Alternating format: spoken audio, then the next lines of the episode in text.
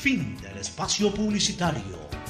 Ataraya, el poder de la radio. El siguiente es un espacio contratado. Radio Atalaya no se solidariza necesariamente con las opiniones aquí vertidas. El siguiente en Radio Atalaya es un programa de opinión, categoría O, apto para todo público.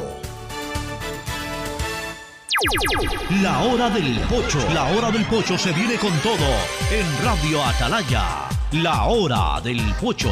La hora del pocho.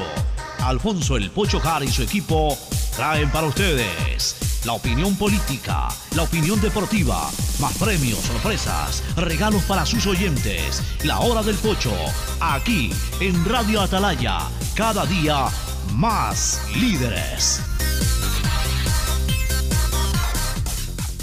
Buenos días, este programa es auspiciado por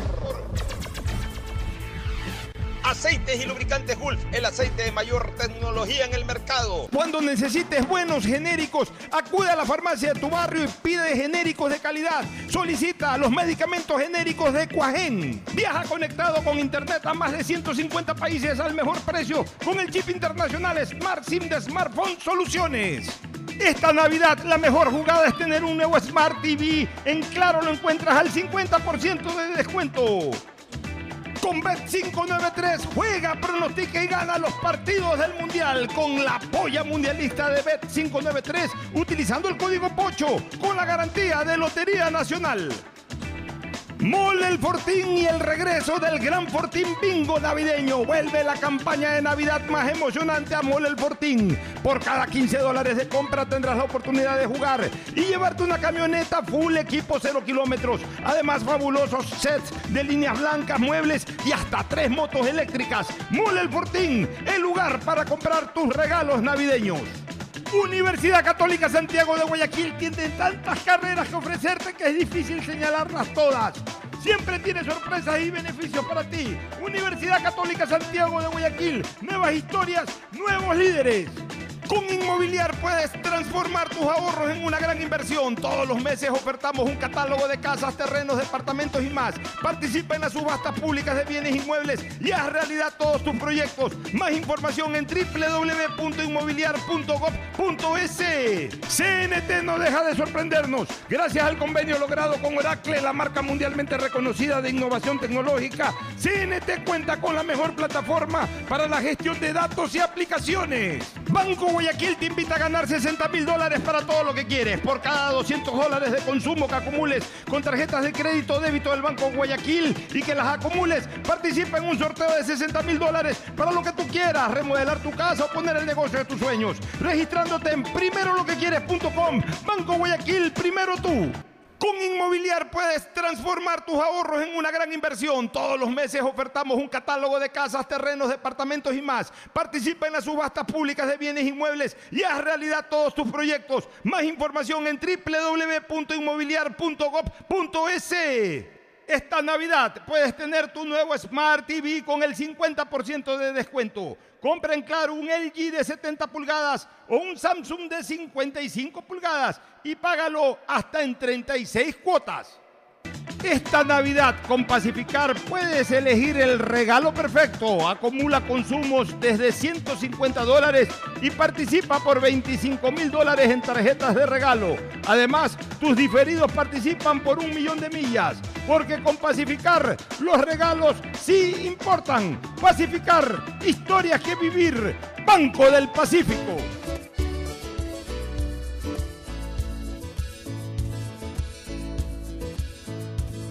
Camino sobre tu piel morena y siento tu latido.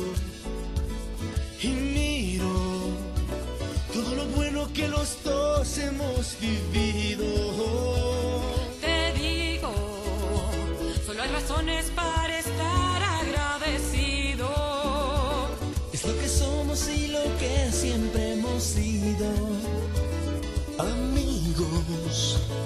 que ganamos cuando mucho hemos perdido. Somos lo mismo, porque peleamos contra el mismo enemigo. Yo sigo hasta el final y tú siempre estás conmigo. Hemos caído, pero no nos han vencido. Yo soy ecuatoriano, sí señor, y tú eres mi Ecuador.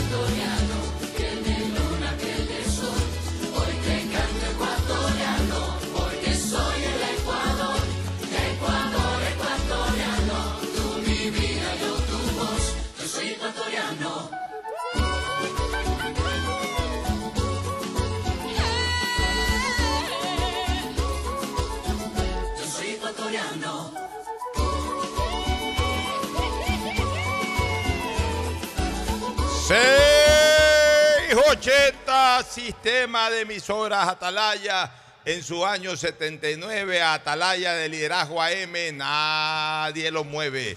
Por eso cada día más líder una potencia en radio y un hombre que ha hecho historia pero que todos los días hace presente y proyecta futuro en el Dial de los Ecuatorianos. Este es su programa matinal la hora del pocho de esta sota de enero 10, 10 de Messi 10 de Mbappé 10 de Pelé, 10 de Maradona. Yo no sé si el, el- el- el 10 es el jugador más importante en el fútbol, pero de que los mejores jugadores de la historia, en, en una gran mayoría, han usado el número 10, eso sin lugar a dudas. Por ahí Cruyff que usó siempre el 14, Zidane en el Real Madrid usó el 5, pero en la selección de Francia usó el 10. Eh, Platini usó el 10, Zico usó el 10, o sea, realmente el, el- el espectáculo, el dueño del espectáculo es el 10, el artillero es el 9 y, y el que salva los muebles es el 1, pero el 10 es el 10, no hay nada que hacer en el y, fútbol. Y perdona, Pocho, que te interrumpa. eh, leí una anécdota de Pelé donde justamente, por suerte, le cayó el número 10 en el Mundial del 58. Ah, hubo una especie de sorteo interno y él era uno de los más jóvenes del equipo y convocado a última hora.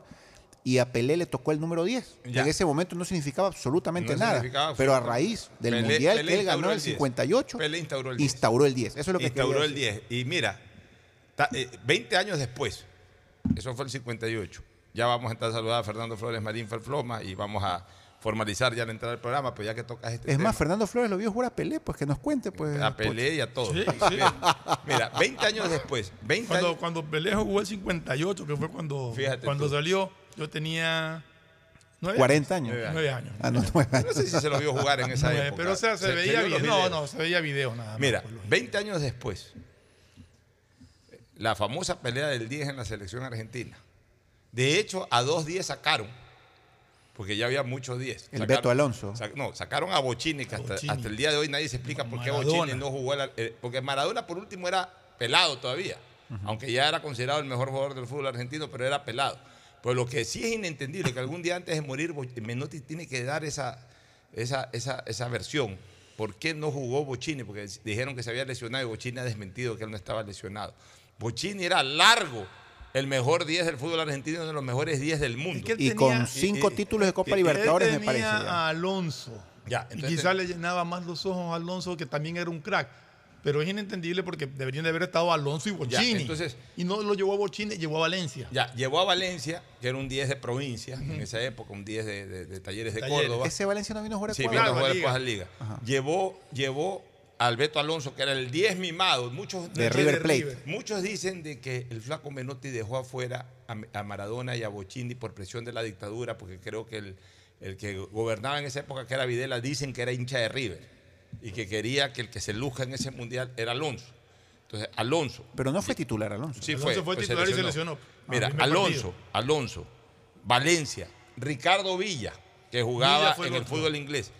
Y no era 10, era 9, pero terminó jugando de 10 y usando la camiseta 10 Mario Alberto Kempes. Ya, ¿y qué pasó con Mario Alberto Kempes? ¿Por qué Kempes tiene la camiseta 10? Por coincidencia, más o menos parecida, ni siquiera parecida a lo de Pelé. alfabético. Eh, para, para evitar eso de darle el 10 a, a Alonso, o sea, para que no se diga que era por Alonso este tema, ¿qué es lo que de decidió hecho, la Alonso AFA? usó el uno. Ya, ¿qué es lo que decidió la AFA? Poner, darle los números a los jugadores por orden alfabético. Entonces, Alonso, AL, era el primero en orden alfabético, le dieron el 1. Fillol era F, le dieron el 5. Y coincidió que la 10 era la K y correspondía a Kempes, y por eso Kempes jugó como número 10. Y hasta cierto punto, engañoso el tema, porque Kempes no era 10, Kempes era 9, sino que en esa época el 9 podía jugar de lo que se llamaba 10, porque eran sistemas 4-2-4 y el 10 Se era... mucho más por la el, cancha. el 10 era un 9 un poquito más atrasado. Entonces, por eso, por eso al final, Kempes. O sea, si, si, si, si en esa época, el 78, el fútbol fuera como, era- como ahora, el de doble punta, la doble punta era Kempes y Luque. Pero como era 4-2-4, digamos que Kempes cumplió la función de 10 y Luque la de número 9. Y a Kempes, le eh, por coincidencia, le tocó el 10. Porque si hubiese estado Killer, por ejemplo, no, igual hubiese tocado a Kempes el 10. Si hubiese estado eh, eh, uno más, O uno con otra letra más arriba. con una pero- letra más arriba, a Kempes le tocaba el 11. Le tocó de coincidencia el número 10, pero era tan peleado el tema del número 10 que Menotti para, para no tener problemas con nadie, para no tener el celo de camerino, que por qué le diste el Y, 10 al de y me, hecho y me acuerdo que Ardiles era el 1, me parece. Ya. No, No, Ardiles no, era- Alonso. Alonso era el Alonso, 1 Alonso y Ardiles debe haber era sido el el 2. Ajá. Ardiles debe Él fue lo raro ver un arquero con el número 5. Fillol era el 5 porque la F correspondía al número 5. O sea, así se manejó eso. Bueno, ahora sí entramos al saludo formal, más allá de que hayan hablado. Eh, saludamos a Fernando Edmundo Flores Marín Ferfloma, que a su vez también transmite su saludo al país. Fernando, buenos días. Eh, buenos días con todo, buenos días Pocho, buenos días eh, Ricardo. La verdad es que mucha gente pelea y lucha por el 10, pero hay otros a los que no les interesa el número que les toque, simplemente cogen la camiseta que les dan.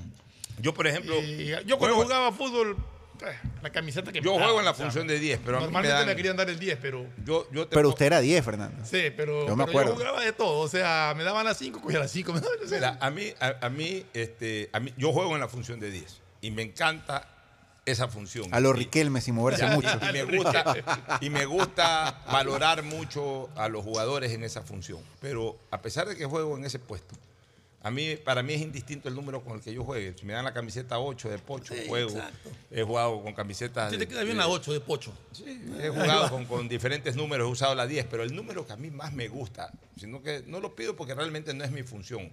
De niño era mi función, pero, pero el que más me gusta es el 9. A mí me gusta el número 9 en el fútbol. O sea, ponerme la camiseta 9 me gusta más que en cuanto a su número que ponerme cualquier otra camiseta. Pero mi función real es el 10. Pero no me 9 es del señor. Ya, pero a mí no me No quería decirlo, pero ya que usted lo dijo, a mí Fernando. no me quita el sueño, escúchame, a mí no me quita el sueño jugar en la función de 10 sin tener el número 10. Hay otros que no pueden jugar si no le dan la camiseta 10. Bueno, este, ahora sí, el saludo de Ricardo Ron Vélez. 9, don de Richard.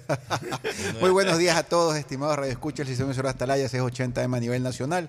Un placer comenzar esta nueva semana de enero con ustedes, con Pocho, con Fernando. Y disculpa que me haya involucrado, pero ya cuando tocaste el tema de Pelé al inicio, pues me emocioné porque estos últimos días, pues con el lamentable fallecimiento de Pelé a nivel mundial han aflorado una serie de anécdotas, una serie de comentarios, una serie de, de- de historias que la verdad que son anecdóticas, inolvidables, ¿no? Oye, Por parte ayer- de Pelé. Ayer vi un video En justamente de una anécdota de Pelé que me, me hizo reír mucho porque estaba en un programa, por la forma de hablar de- del periodista que lo entrevistaba, chileno, y, le preguntó, oye, pero Pelé a ti una vez, no me acuerdo en qué sitio, que, que fuiste al baño te pasó algo. Y Pelé se queda y se ríe. Sí, sí, sí, pero ¿puedes contar? ¿Lo puedo contar al aire? Y le dijeron sí, entonces contó una anécdota de lo más chistosa, de lo más jocosa. ¿Y cuál fue esa anécdota? Es, es un poco difícil explicarla, pero vamos a tratar de explicarla porque más, más es visual. Eh, dice Pelé que él bajó las escaleras para ir a un, a un servicio higiénico de los binarios donde tú estás parado, como había antes, ¿te acuerdas que tú Claro. parado? Estaba ahí y él llegó, entró al baño y estaba un italiano, dice, parado También haciendo, su- miccionando, exacto, miccionando. haciendo sus necesidades. Esa palabra todo. técnica, esa es la palabra técnica. haciendo sus necesidades.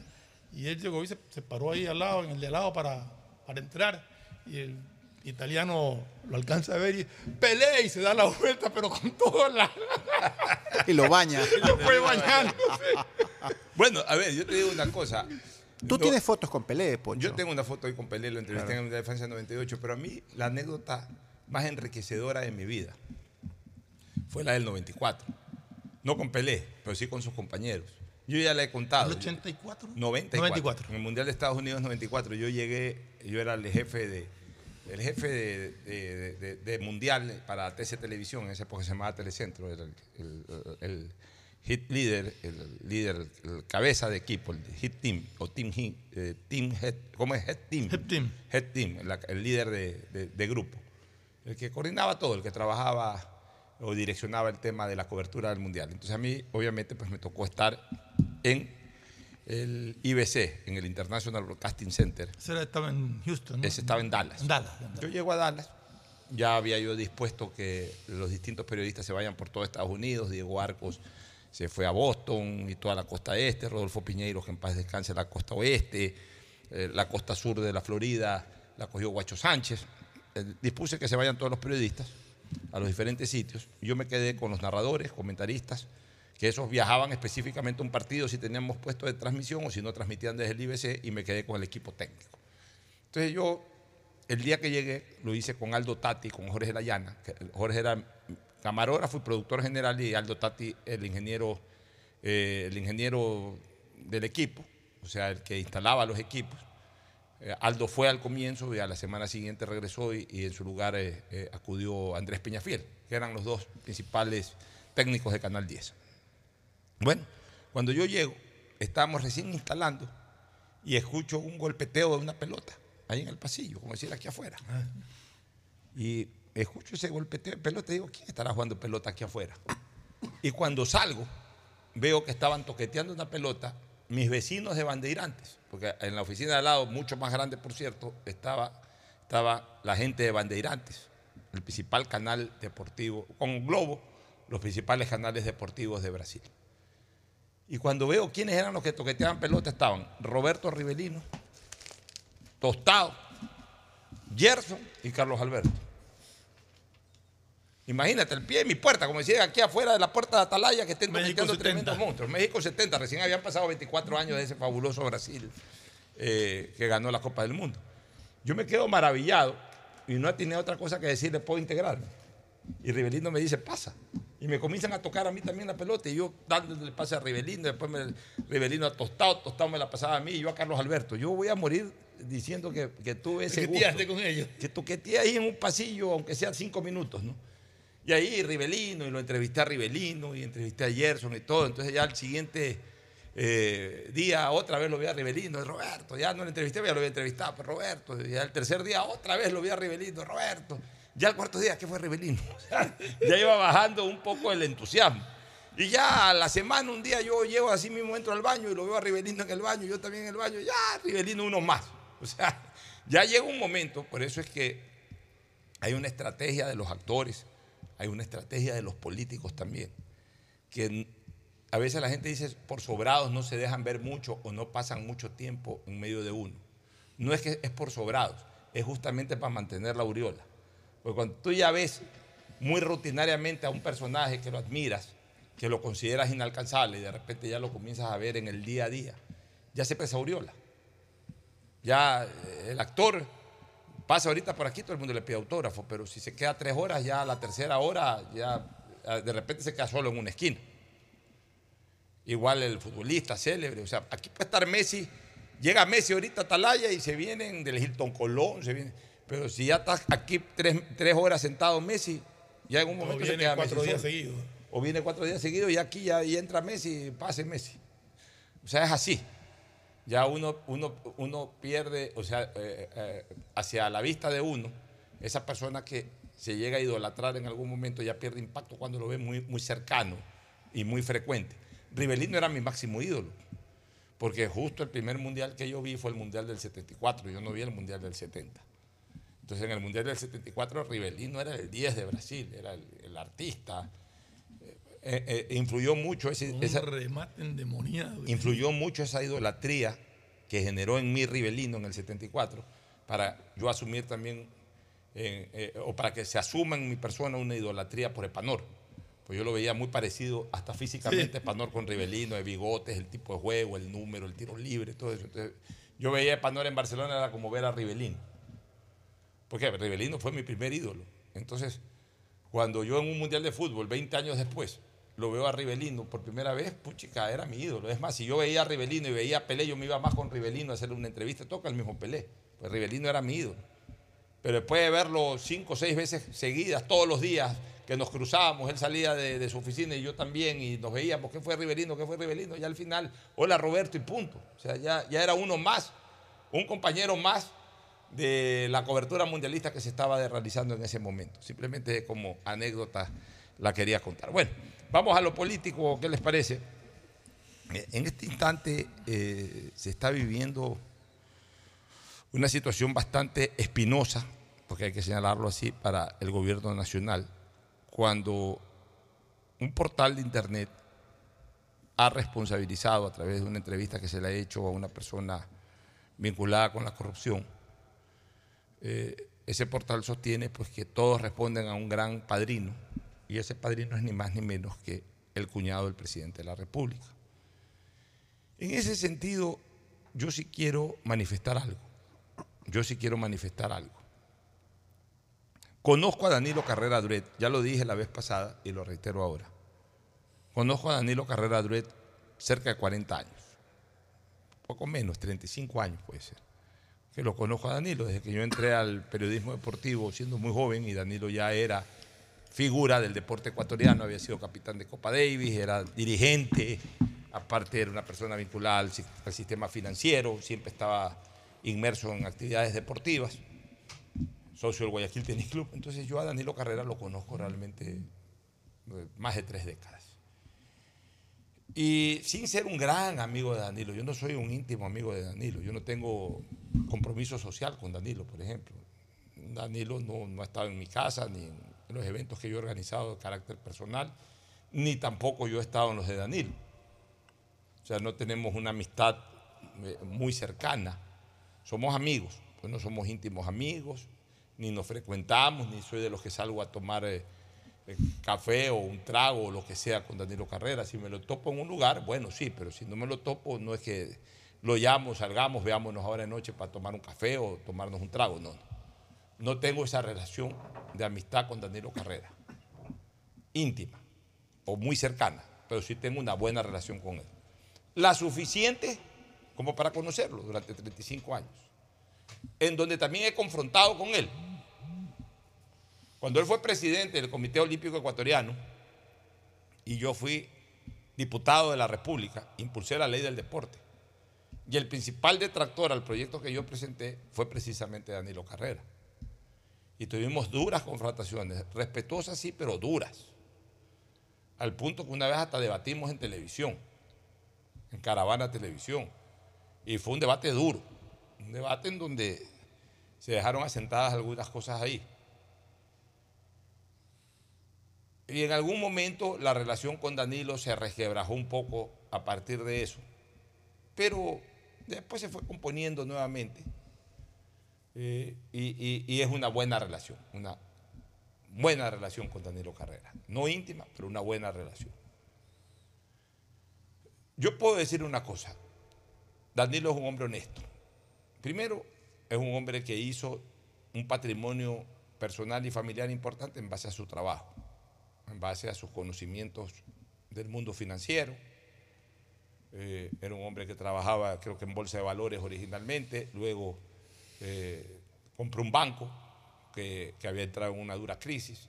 En ese banco, recuperó ese banco, fortaleció su patrimonio y posteriormente, pues me imagino que eh, todo aquello derivó en otros negocios lícitos, supongo yo, bienes raíces, etcétera. O sea, siempre ha, ha creado eh, trabajo y sobre todo ha fortalecido su patrimonio en base a acciones lícitas.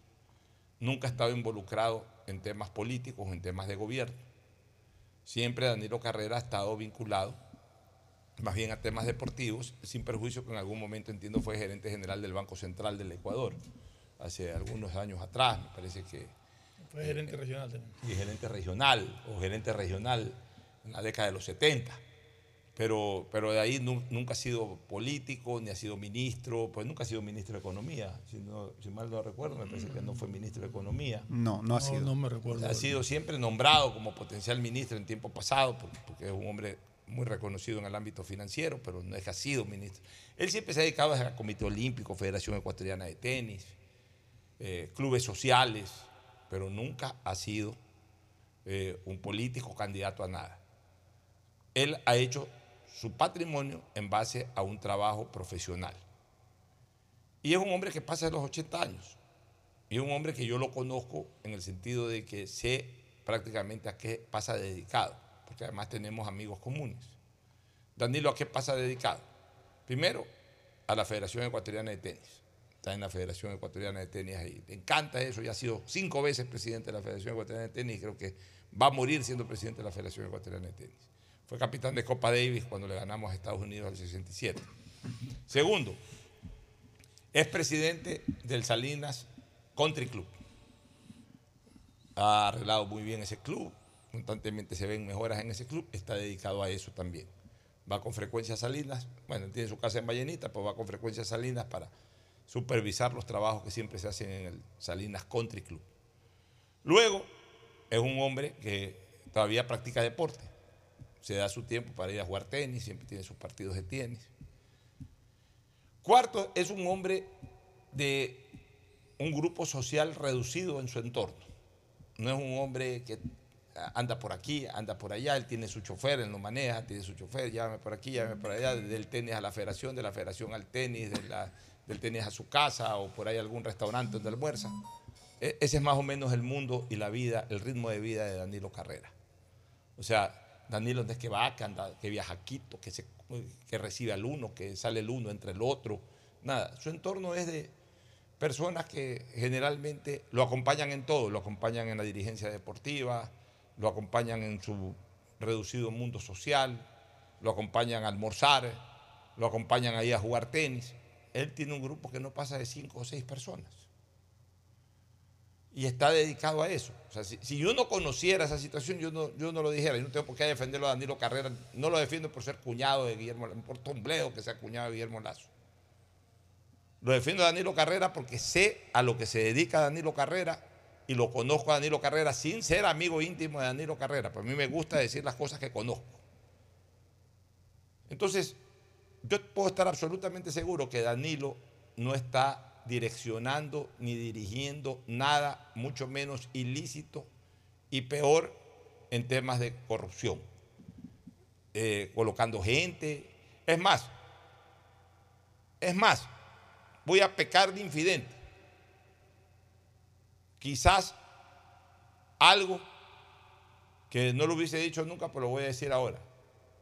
Danilo es conocido en círculos eh, de personas cercanas como una persona muy poco servicial en cuanto a favores. Tengo que decirlo con absoluta eh, frontalidad. Muchas veces, oye, no, que puchica, que pide a Danilo tal cosa. Y el comentario es que ni le pidas a Danilo, porque le pides algo a Danilo, Danilo te, te puede decir sí, sí, sí, Danilo pues no hace nada. O sea, Danilo no se compromete con nadie. Danilo es de los que dice, si eres mi amigo, eres mi amigo para jugar tenis, para eh, acompañarme en tal cosa, para mí no me pidas nada y si me pides algo yo no levanto un teléfono. Nunca se ha querido comprometer, ni en el banco, o sea, mucha gente que sí que Danilo que consigue un trabajo para mi hija, para mi prima, para mi hijada, para lo que sea. Eh, ¿Conseguiste algo? No, no conseguí nada. Este, que Danilo, que tal cosa, nada. O sea, Danilo es una persona incluso que se conoce que es una persona que no se compromete. O sea, que si le pides algo, si es algo que está a su alcance inmediato, sin comprometer a nadie ni a nada, lo hace. Pero llamar, levantar el teléfono para pedir una cosa en el banco, que es su banco. No hablemos ya de, de temas de gobierno y ese tipo de cosas. Peor aún, con la política que desde el primer día instauró el presidente Lazo. El presidente Lazo le dijo a toda su familia, señores, ustedes pueden venir, entrar y salir de Carondelet, pero a la casa de gobierno para una reunión social, traigan a, mis nietos, vengan ustedes mis hijos, eh, vengan mis cuñados, vengan todos, pero socialmente a Carondelet. Aquí nadie entra a influenciar en nada, ni en el Palacio de Gobierno, ni en ningún, pu- ningún puesto de administración del Estado. Y la familia ha respetado eso.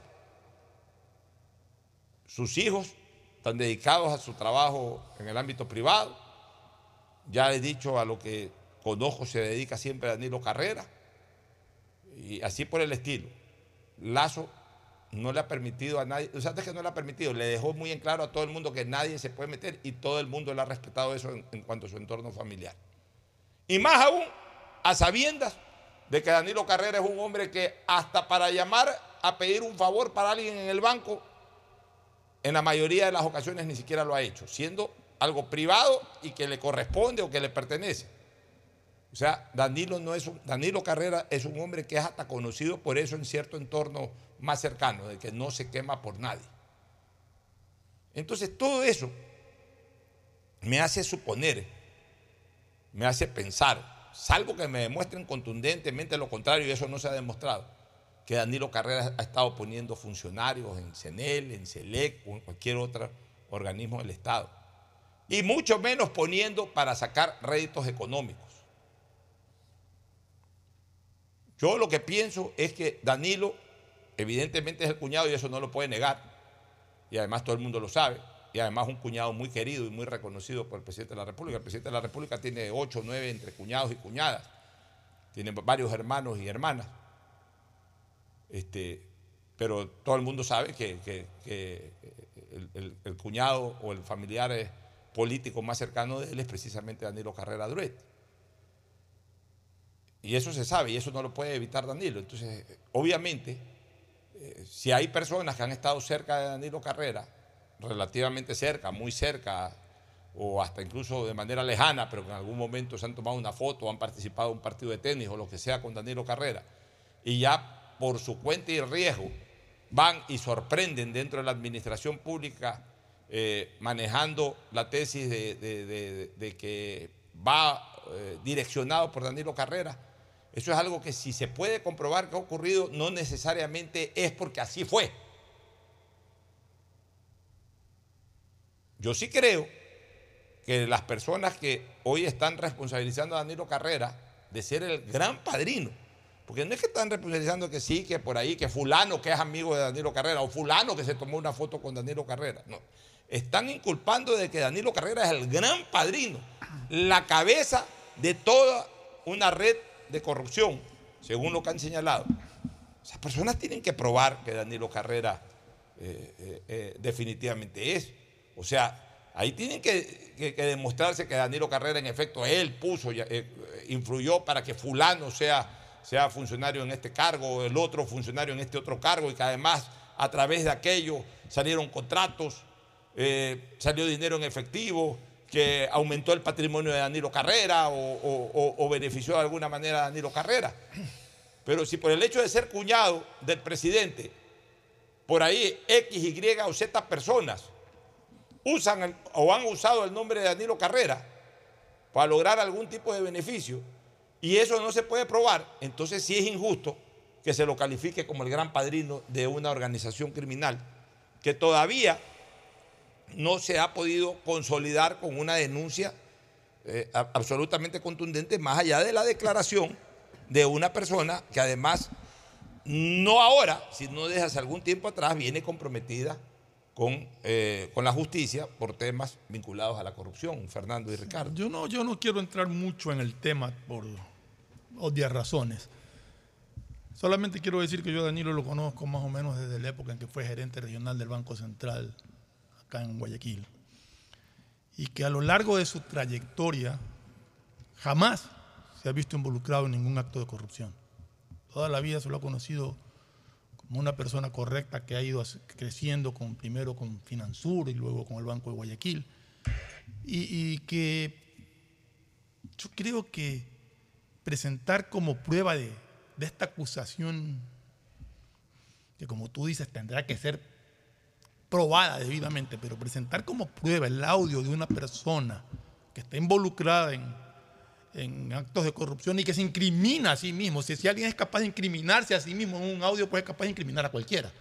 Entonces eso para mí no es una prueba contundente que demuestre que, que Danilo sea el gran padrino de esto. Yo comparto plenamente las palabras tuyas de, de lo que ha sido Danilo Carrera, lo conozco, de lo que lo conozco sé la clase de persona que es. Y, y como tú dices, si es que hay pruebas contundentes que demuestren que la cabeza de esta estructura es Danilo Carrera, que las presenten. Pero lo que han presentado hasta ahora más allá de audios que, que, que salen por ahí, no me da ninguna razón para dudar de la integridad de Danilo. Ricardo. Miren, Pocho Fernando, yo cuando suceden este tipo de temas, que los he visto y vivido durante muchos años, yo como abogado, lo primero que se me viene a la mente, pues, es que aquí todos tienen presunción de inocencia. Es una garantía constitucional, aunque no le gusta a mucha gente, pero es una garantía es. constitucional. ¿ya? Y que la única forma de tumbar una presunción de inocencia es justamente judicializando el tema. ¿ya? Eh, yo tengo entendido como abogado, podría decirte que el portal digital Aposta, liderado por el señor Anderson Boscán, podría haber hecho esta investigación, tiene legítimo derecho a hacerla, y podría haber presentado la denuncia directamente a la fiscalía sin mencionarla en su programa. Él, aparte de eso, pues lo ha mencionado en su programa y con un poquito de propaganda y publicidad al respecto, ¿no? Lo cual, pues, es, él tiene también debería tener legítimo derecho a hacerlo de esa manera. Porque obviamente aquí hay muchas honras que están de por medio de un grupo grande de personas, porque él ha mencionado un sinfín de personas, ya algunos allegados del entorno del señor Adilo Carrera, que no tengo el placer de conocerlo, pero yo como abogado, yo no puedo creer absolutamente nada, yo no puedo eh, darme por conocido absolutamente nada hasta que el tema no sea debidamente investigado por los órganos de control. E- ese es mi comentario como abogado y como ser humano, porque yo cuando estuve en la universidad, eh, yo aprendí algo, una anécdota graciosa, ¿ya?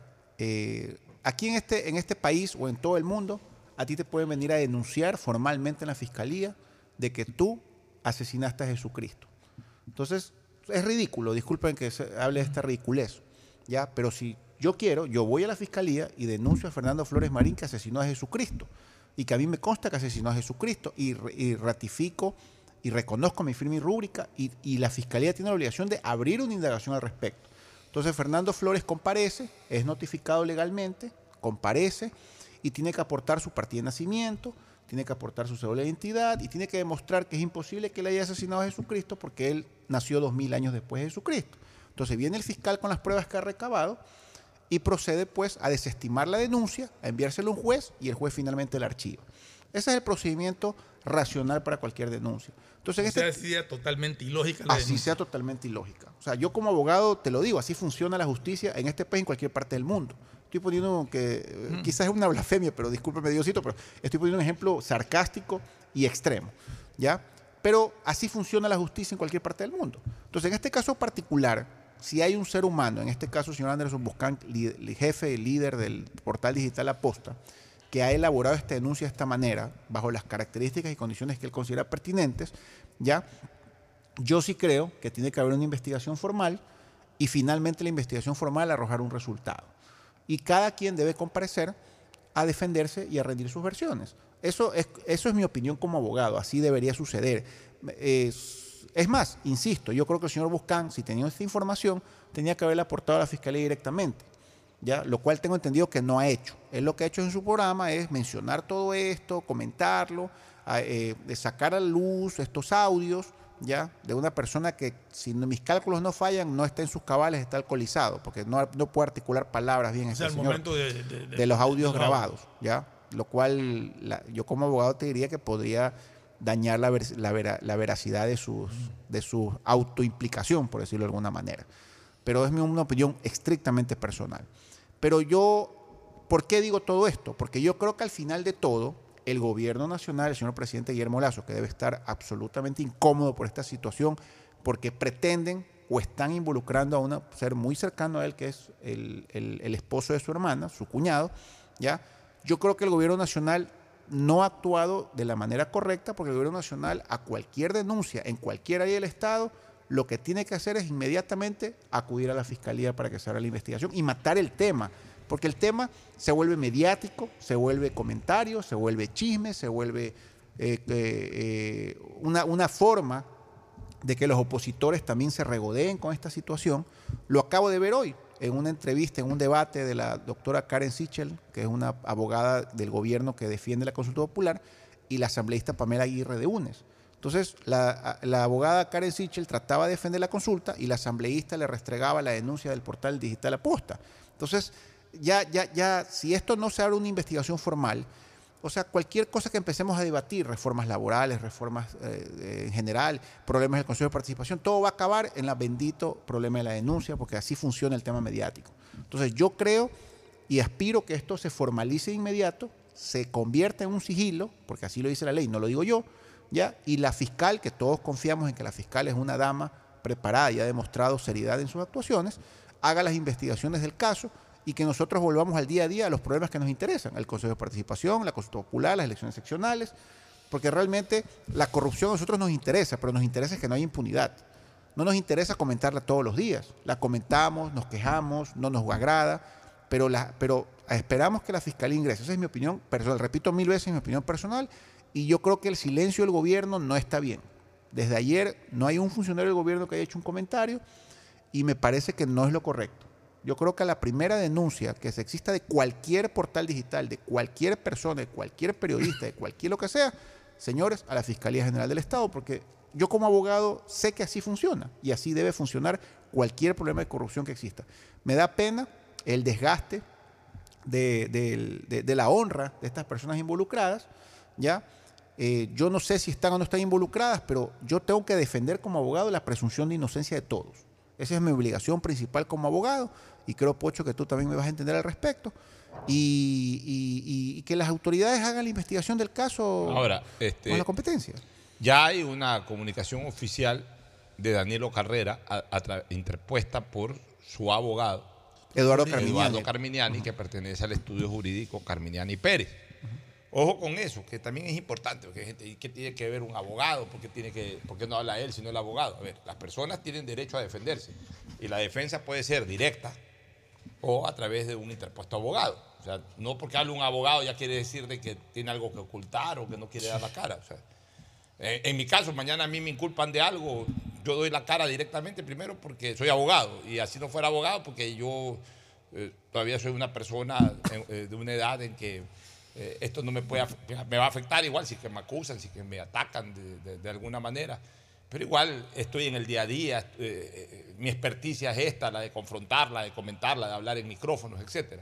Pero no todas las personas tienen esa condición. En el caso de Carrera, es un hombre que pasa de los 80 años, eh, es un hombre que cuando ha estado en un micrófono ha sido para hablar de temas deportivos o temas económicos, pero no para, para este tipo de confrontaciones. Entonces, hace bien en contratar un abogado que es el que lo defienda y que es el que va a llevar la voz eh, Cada uno se de defiende como, mejor crea conveniente. ¿no? Así es. Entonces, en ese sentido, en la parte eh, sustancial de la comunicación que ha enviado Eduardo Carminiani al señor eh, Anderson Boscán, eh, director de- de- del programa La Posta, por lo menos el que ha hecho la... Café La Posta es el. Café La Posta es el de él, porque la, Posta es un portal Sí, correcto. Que él comparte, digamos que como accionistas principales, me imagino, son él y, y Vivanco. Y, y Luis Eduardo, el Vivanco. señor Luis Eduardo Vivanco. Ya, pero, pero tiene, eh, Programas diferentes. ya tienen tiene programas que- diferentes. Y en este Castigo caso- Divino. Castigo Divino de Ya, Vivanco, ca- la Café La Posta. Café de La. Posta de Boscán. Entonces, la denuncia se ha hecho a través de Café La Sí, Posta. correcto. Entonces, por, e- y, y quien ha liderado es el equipo de periodístico, además en donde también eh, lo presenta y, y- y- obviamente pues desarrolla su trabajo periodístico Boscán, An- Anderson Boscán. Dicho sea de paso, buen amigo mío. Yo tengo una muy buena relación con Anderson. Indistintamente, yo no me meto en este tipo de cosas. Tengo una buena relación con él y no la voy a perder tampoco. Yo no pierdo a mis amigos por nada ni por nadie. Así como tengo la libertad de decir de que conozco a Danilo Carrera, que es un señor y que es un hombre honesto, también digo que soy muy amigo de Anderson Boscán. O amigo, tampoco no muy amigo. O sea, lo mismo que con Danilo. Pero yo, Eh, tengo, eh, yo, yo me hago una pregunta. soy- soy- tengo una buena relación de amistad con Anderson Boján y yo respeto Yo me hago mis una relaciones de amistad. En una acusación de esta naturaleza, ¿no era lo, lo ideal y lo lógico confrontar? Ya, entonces ahí, ahí quiero desarrollar ese tema. En la parte sustancial de esta comunicación eh, se señala lo siguiente. Uno, que el señor Carrera Druet rechaza tajantemente la inaudita acusación de estar, entre comillas, a la cabeza de una estructura de corrupción en las empresas públicas. O aquella otra, o sea, frase de decidir quién trabajaba para el Estado y quién no. Eso lo rechaza en esta comunicación de Danilo Carrera. Dos, que el señor Carrera, Druet, no conoce y por tanto jamás se ha reunido o hablado con el individuo al que usted ha identificado como Leonardo Cortázar. Estoy leyendo textualmente la carta en la parte sustancial o medular. Tres, que el señor Carrera Duret no conoce y por tanto jamás se ha reunido o hablado con aquellos otros ciudadanos identificados por usted como Jorge Orbe o Julio León. Cuatro, que el señor Carrera Duret jamás ha realizado gestiones encaminadas a obtener beneficios ilegítimos para sí mismo o para terceros, mediante ningún reparto de empresas públicas. Eh, cinco, finalmente, que el señor Carrera Duret niega todas las restantes acusaciones efectuadas en el antedicho programa. Hasta ahí, por ahora, señor Boscán, quedando en todo caso atentos a que, si usted tuviera reales pruebas, de lo contrario, las exhiba. Atentamente, Eduardo Carminiani. Eh, quiero leer la primera parte porque es importante también señalarla. Él pone, le escribimos en nombre del señor Danilo Carrera Duret, como sus abogados, ya el estudio Carminiani Pérez.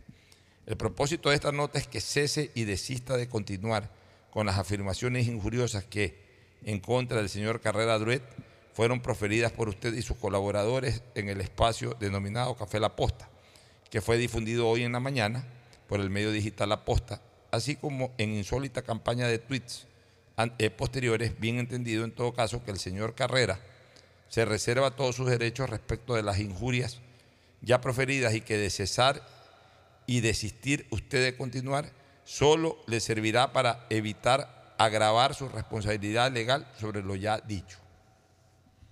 Ya. ¿Qué es lo que yo creo que eh, debería de hacerse?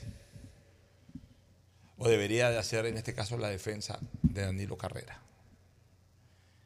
Yo pienso que deberían de solicitar un espacio, o sea, en este caso Eduardo Carminiani, mi buen amigo también. Al final de cuentas todos nos conocemos. Yo soy amigo Bueno, de yo- Carrera, soy amigo de Boscán, soy yo, amigo de, de- yo Eduardo. Carminiani lo conozco y es un abogado extremadamente competente. Ya, así es. Profesor mío y Lo un gran amigo. Un gran, un, un gran abogado y también un buen amigo mío. Tampoco íntimo amigo mío, un buen amigo mío. Yo creo que debería de pedir una entrevista, un, un espacio para poder refutar cara a cara eh, eh, eh, estas situaciones que se han dado o estas acusaciones que se han dado, pero, pero frente a frente con Boscán. Pero mi pregunta, Pocho, Eh. es ahí.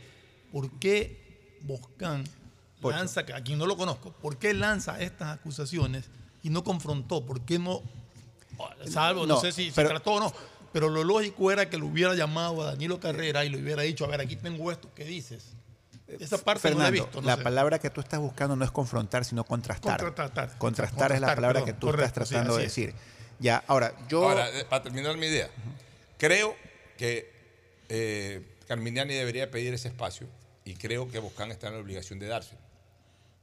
Y ahí sí, a ver, ha dicho esto fulano de tal, esta es mi respuesta. Ha dicho esto sutano, esta es mi respuesta. Pero y estos nombres, esta es mi respuesta. Y estos cargos, esta es mi respuesta.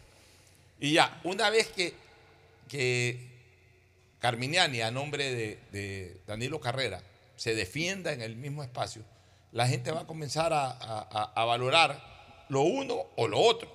O sea, ok, aquí está el testimonio de quienes están acusando en esta situación, acá está el testimonio de quien se está defendiendo. Y ya será el ciudadano común y corriente el que viendo ambas, ambas cosas eh, valore. Hay unos que evidentemente pues eh, esto les cae como anillo al dedo para, para, Yo- eh, estar hasta el día de la hasta el día del juicio final, estar machacando en aquello. Pero hay gente que sí, que hoy ha recibido esa información, que tiene dudas y que obviamente pues le interesa escuchar una aclaración a efectos de que a partir de esa aclaración ya sacar una conclusión. Estoy de acuerdo contigo, pero eso debió haberlo hecho antes. Sí, está bien, pero ya no lo hizo. Eh, entonces Sí, ahora entonces, pero ahora te, topas, ahora te topas con una acusación ya parcializada. O sea, ya te vas a enfrentar con alguien parcializado Está en bien. contra tuyo. Es que tiene que hacerlo, estoy de acuerdo. Tiene, que, tiene hacerlo. que hacerlo. Sí. ¿Por qué? Por una sencilla razón, este, Ricardo. Tiene que hacerlo para, para obviamente, quien, quien tiene que defender a Danilo Carrera, también protegerle su imagen pública a través de, de aclaraciones. Ya. Y a partir de ahí, sí, bueno, si es que una vez que ha aclarado, una vez que no me han demostrado pruebas y todo, siguen acusando o siguen manejando titulares o criterios o situaciones, bueno, ahí sí ya eh, queda en evidencia de que hay una mala intención de, dañar una honra y, y- hay procedimientos judiciales incluso para protegerse. pero no debe de ser lo primero, porque si, eh, si van por esa vía, por lo primero, es decir, utilizar la justicia, la gente no lo va a terminar de ver bien. La gente va a decir, pero primero aclara, porque si no, entonces ah, una vez más se está usando la justicia para, para esconder las cosas. No, yo creo que Danilo Carrera tiene un- un- una calidad moral tan sólida, y, y lo digo abiertamente, una calidad moral tan sólida, y, y estoy absolutamente seguro que no está involucrado en nada de esto, como para que fácilmente sus abogados defensores puedan desvirtuar todo aquello y puedan dejar en evidencia de que es un hombre honorable, como toda la vida lo ha sido. Y si de ahí en adelante siguen molestando, bueno, ahí sí ya viene la defensa judicial. Eh, mira, Pocho, Fernando, con muchísimo respeto yo discrepo con ustedes. Yo no creo que Danilo Carrera, que no lo conozco, insisto, tenga que pedirle un espacio, ni Eduardo Carminati tampoco, al señor Boscán, porque ya vimos lo que pasó con el señor Italo Cedeño cuando le pidió el espacio. Pues. Eh, estamos hablando de un periodista de muchísima categoría en el manejo de cámara, de muchísima categoría en el manejo mediático. Para una persona eso es un tema muy complejo. Pero no Y re- compares ahí Italo Cedeño con Eduardo Carminiani en ese tipo de manejo. no, no estoy comparando. Estoy diciendo, estoy diciendo simplemente que yo creo que la solución, cuando uno va a defender su honra, es inmediatamente judicializar el tema. Porque el momento que se abre una indagación previa, que tengo entendido que hasta ahora no se ha abierto, ¿ya? En ese momento operan normas legales de sigilo respecto a la investigación y nadie puede comentar, ni trascender, ni hablar del tema. Es más, yo como abogado, y tú vas a estar de acuerdo conmigo, Pocho, lo que ha dicho el señor Cortázar, que insisto, para mí tiene unos tragos encima, porque no puede articular bien las palabras, ¿ya? Quizás eso lo, lo hizo hablar de esa manera.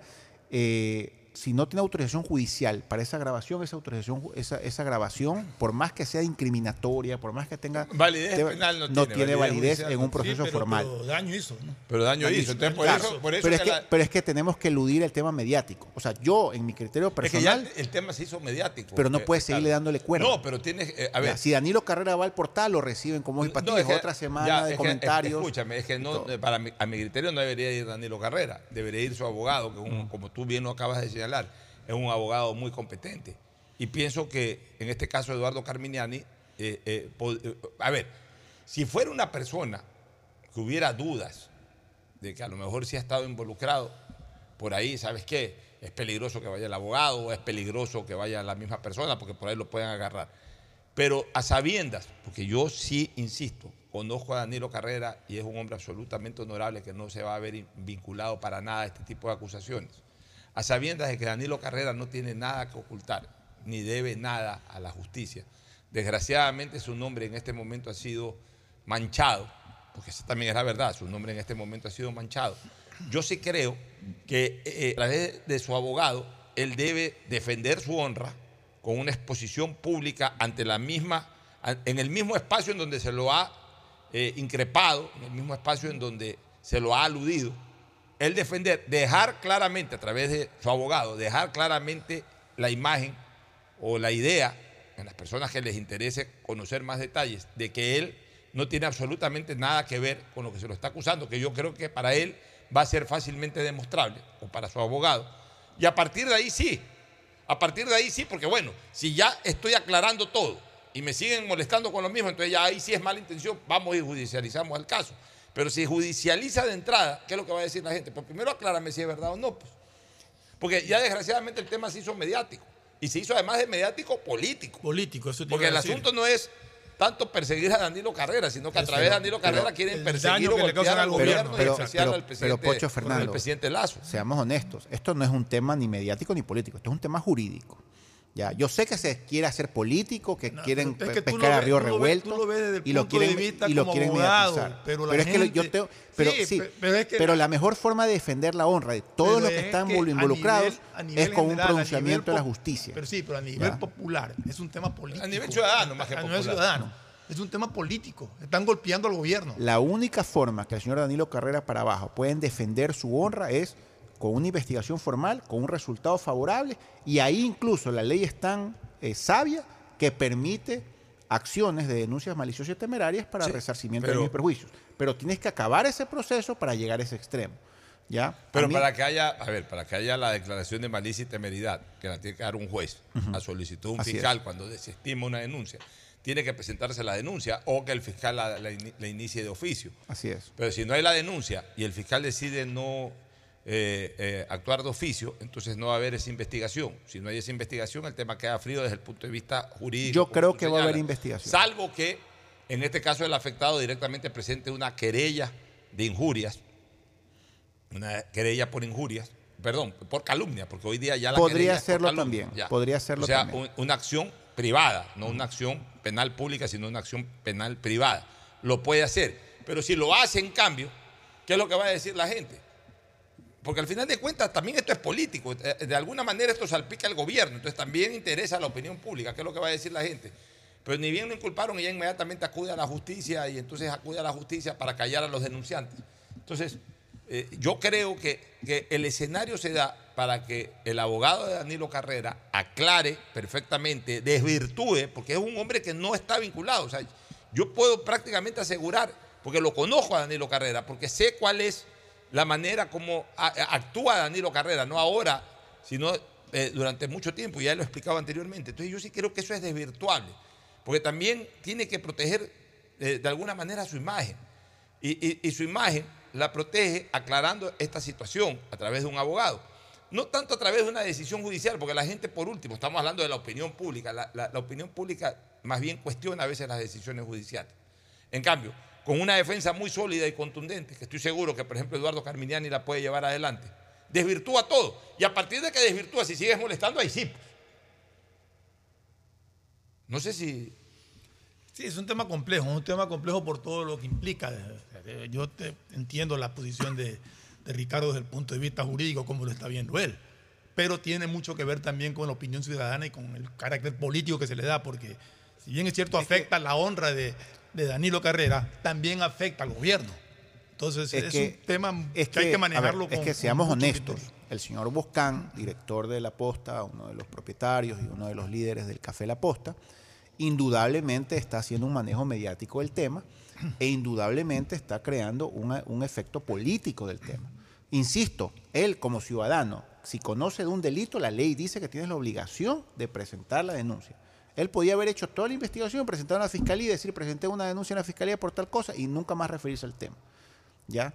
Pero si él está utilizando su programa día a día, todos los días, para sacar una parte más, un comentario más, lleva opositores al gobierno, lo acabo de ver hoy al señor Virgilio Saquicela, que sacó un comunicado el día de ayer, también regodeándose de esta situación, porque obviamente hay una enemistad manifiesta desde el punto de vista político entre el gobierno y la Asamblea Nacional con esa mayoría opositora, ¿ya?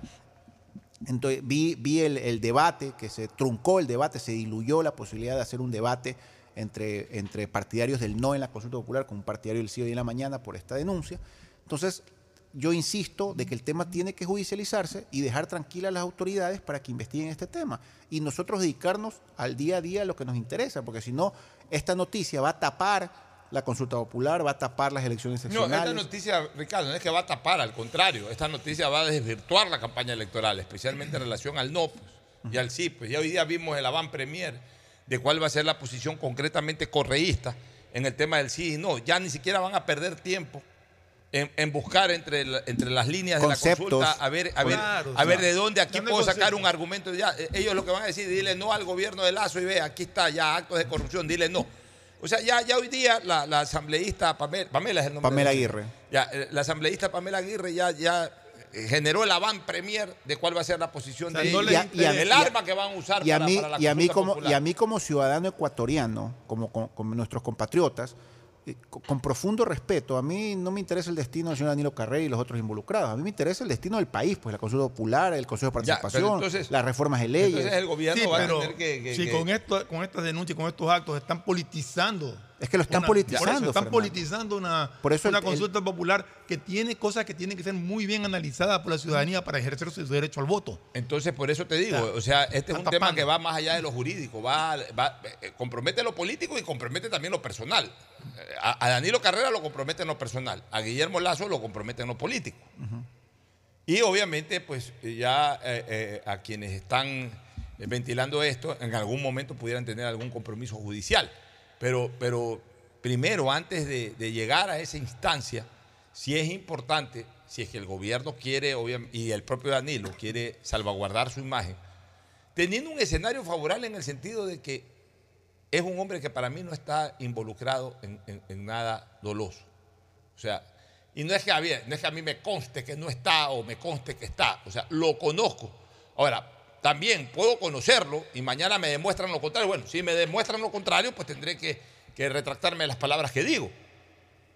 No estoy poniendo las manos al fuego, yo no pongo las manos al fuego por nadie. Pero también tengo la obligación moral, cuando conozco a una persona, de decir de que no creo que a esa persona se la pueda involucrar en ese tipo de cosas. Ahora, quienes la están involucrando tendrán que demostrarlo. Pero también quien está siendo involucrado a sabiendas, o por lo menos gozando de la confianza de algunas personas que pensamos que no está involucrado, a esas personas que pensamos de esa, man- de- esa manera, nos parece también que es un escenario favorable para que él se defienda.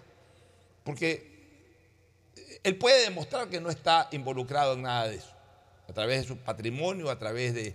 Él, por ejemplo, acá en este caso, en este caso puntual de- de lo que ha dicho Carminiani, no conoce ni en pelea de perros, palabras mías, esto es pelea de perros, pero lo que ha, escrito Carminiani a nombre de Danilo Carrera, no conoce ni en pelea de perros a, a Cortázar. Entonces, ¿a cuenta de qué lo tiene a Cortázar? ¿O a cuenta de qué lo pone a Cortázar? Si ni lo conoce a Cortázar. Según dice en esa carta eh, eh, Carminiani, Danilo Carrera no conoce a Jorge Orbe, que yo sí lo conozco, que es mi buen amigo también. Yo también, pelota. a Jorge Orbe yo lo con Jorge conozco. Orbe soy amigo. pelotero, pelotero eterno. juego pelota, desde pero hace nunca- 30 años que yo juego con Ya, Orbe yo Fútbol. también. Un gran jugador. Un gran jugador. gran y- jugador, y- y- a y nuestro es- nivel, pues, ya, ¿no? O sea, no, eh, incluso a es- nuestro nivel eh, juega bastante bien. Juega o sea, Jorge Orbe en algún momento pudo haber jugado hasta bien. profesionalmente. Es, es- es mi amigo, pero yo, por ejemplo, ahí yo no puedo decir si que Jorge está involucrado o no está involucrado. Ahí, ahí eh, eh, siendo mi amigo, pues yo no puedo este, eh, decir sí o no. Que, que obviamente las pruebas, la justicia determinen si él o este señor Julio León están involucrados o no están involucrados. Pero si Danilo Carrera dice que ni siquiera los conoce, entonces ¿cómo es que puede ser el gran padrino de una red de corrupción en donde a las personas que se involucran en esa red Por- ni siquiera las conoce Por, Danilo Carrera? por eso, Pocho, mira, esta película ya la vimos con Javier Vera. Ya la vivimos con Javier Vera. De, eh, de los comentarios, el portal digital La Posta, y la fiscalía tarde o temprano se, in- se involucró. O sea, la fiscalía va a tener que involucrarse tarde o temprano. La doctora Diana Salazar no va a poder dejar de involucrarse en esta situación. Entonces, yo prefiero como abogado que si tarde o temprano la fiscalía se va a tener que involucrar en esto, que lo hagan de inmediato. Para mí hubiera sido, a- ayer ya debió haber abierto imp y haber ya, imp- eh, la fiscalía Una debió indagación de oficio. de oficio, de oficio, pedirle las pruebas al señor Boscán y tema, y eso entra en sigilo y se acabó la discusión. Y vamos a defendernos la honra como tiene que ser. Pero si la fiscalía no se involucra todavía, esto va a seguir siendo todos los días. Es más, no lo digo yo, lo dice el señor Boscán, que ha, ha avisado que de a poco, durante todo el transcurso de la semana, va a seguir aportando más supuestas pruebas. Entonces, yo creo que este, esto le hace mucho daño al gobierno y hay que cortarlo de raíz, porque está distrayendo a la opinión pública y a los, y a los conciudadanos de las cosas realmente importantes. Yo no digo que la corrupción sea importante, es sumamente importante. ¿ya? Sí, porque como tú Pero- dices, lo que ha hecho Boscan es amenazar eh, todos los días con un escándalo, sacando cosas nuevas. Correcto, ¿ya? Y él tiene legítimo derecho a hacerlo. Yo no critico al señor Boscán. Él Pero tiene yo creo, derecho a por eso hacerlo, te digo, ¿ya? eh, eh, en- él en- debe estar, eh, él debe estar este, asesorado Ya. por algún abogado. Es más, presentó un abogado en el programa de ayer. En ¿ya? ese sentido, se justifica más lo que yo estoy diciendo. Ok, ah, tienes más pruebas. Perfecto, yo soy el defensor. O sea, en, en mi criterio lo que debería ser Carminiani, Eduardo Carminiani. Yo soy el defensor de, de Danilo Carrera. Ok, quiero presentarme. Y en mi delante, demuéstrame todo. Y en mi delante, yo te refutaré todo. Entonces, el vidente, no, no puedo hablar de televidente porque esto es más bien el YouTube vidente, hablemos así. Hay que explicar ese nuevo término ahora. El YouTube portal vidente, porque se ve por, por- esto se ve por YouTube. El YouTube vidente eh, eh, observará las pruebas o, o las inculpaciones que hace el periodista, las respuestas que haga el, el abogado defensor. Y la gente sacará conclusiones y dirá, no, es contundente lo que dijo el periodista, si ha estado involucrado este señor, o no, contundente lo que dice el abogado de este señor. No, tiene nada que ver, yo no sé por qué lo in- involucra. O sea, ya esa será opinión final de la ciudadanía en, en base a una confrontación. Pero es que hay que confrontar. O sea, desgraciadamente cuando, cuando el nombre y el apellido de uno está en la picota pública, uno tiene que defenderse. Lo peor que no puede hacer es no defenderse. Te- lo digo yo porque a mí, ¿cuántas veces yo no me he visto Hay, en hay, confrontaciones? hay un en sinfín de llenas, Pocho, que quieren que Danilo Carrera salga a defenderse, que todos salgan a defenderse y que este tema crezca, crezca, crezca y crezca. Sí, Estoy pero- seguro que hay un ya, sinfín pero de, de- lo de peor- personas. lo- escúchame, lo pero peor- no me parece justo Lo para peor es, escúchame, lo peor es intentar echarle tierra de un lado porque del otro lado, en cambio, te tiran lodo. Y entonces la tierra mezclada con el lodo es peor. Bueno, pero la única forma de sacarte el lobo de encima que te lo van a echar es justamente con un pronunciamiento formal de la justicia, Pocho. Sí, pero la justicia, ya te digo. que o sea, te permita resarcimiento, como pero, así lo establece pero en su debido momento. O sea, yo sí creo, insisto, que este es un tema político, porque lo están llevando a un tema político. O sea, el periodista puede manejarlo desde un tema, desde un tema mediático. Ya. Si es un tema mediático, igual tengo que defenderme por ser un tema mediático, pero además lo recoge un sector político y lo transforma en político. Entonces tengo que, por supuesto, litigar políticamente, litigar mediáticamente para al final también litigar judicialmente cuando yo ya dé pasos adelante y demuestre de que he sido una víctima. El problema va en eso, este, Ricardo, de que yo tengo que demostrar que he sido, desgraciadamente es así, tengo que demostrar que he sido una víctima para una vez que quede en evidencia que yo he sido una víctima, irme encima de mis victimarios. Pero si yo me voy encima de mis victimarios de entrada, en lugar de- de- de aparentar o de pasar como una víctima, me convierto automáticamente en victimario ante la gente, ante la ciudadanía. Entonces, eso es lo que debe de evitar, a mi criterio, eh, la defensa del economista Danilo Carrera. O sea, eh, yo sí creo que, que- deben de solicitar un espacio ahí y ser muy duros en la contrarréplica, o sea, enfrentar con toda la dureza el caso de la contrarréplica, para que la gente eh, consolide un criterio de que lo que se ha acusado ahí es equivocado o es malintencionado. Eso ya, dependiendo de cómo se maneje el abogado y cómo lo demuestre, eh, quedará en la percepción de la gente y ahí sí. Si siguen molestando después que yo he demostrado esto, aténganse a las Ahora, consecuencias. a mí lo que sí me ha quedado claro de esto, más allá del escándalo y todo, es que estas acusaciones, para mí, personalmente, no tienen un sustento sólido. No hay Eso- una acusación con, con documentación sólida que pruebe la Es la declaración de una persona que ha estado involucrada en actos de corrupción. Exacto. Así de sencillo. Entonces, Sin documentación nada, sino simple y llanamente verbal, ¿no? Hasta ahora al menos. y entiendo, según la percepción de Ricardo Ron, de que no ha sido una declaración, digamos, abierta y, y programada, sino eh, una declaración sorprendida. Con su Mi opinión personal es que es una trampa, ¿ya? Y que el tipo está eh, afectado por el alcohol, porque no articula bien las palabras. Yo no he podido escuchar con luz de detalles la entrevista. ¿ya? Yo oí un segmento de Yo también un segmento. pequeño, pero Es una opinión personalísima. No Yo no soy perito, yo no soy investigador, yo no soy policía criminal, o sea, criminalística. Yo simplemente, de lo que he escuchado, me da esa sensación. O sea, no, no, no tiene sentido lógico que un ser humano vaya a sentarse justamente con el señor Anderson Boscan y empiece a incriminarse de esa manera. No tiene sentido, con profundo respeto, no tiene sentido. Lo que ha dicho es terrible. Lo que él ha, él- él- lo que él ha afirmado, porque no es que él ha contado, él ha afirmado, ¿ya? Y de que él ha sido partícipe directo de estas situaciones irregulares, me parecen terribles. También sé como abogado que si eso no está autorizado por un juez, esa grabación no tiene validez procesal. Así sea escandalosa, a, niveles pues que ha generado alerta, ha generado... una pregunta ya como ustedes como abogados. El utilizar un audio que no tiene validez judicial, como si es que es el caso, como para crear un escándalo de esta naturaleza afectando la honra de alguien, ¿permite una demanda? permite muchas cosas, Fernando. Permite una Lo que pasa es que el tema mediático es muy fuerte.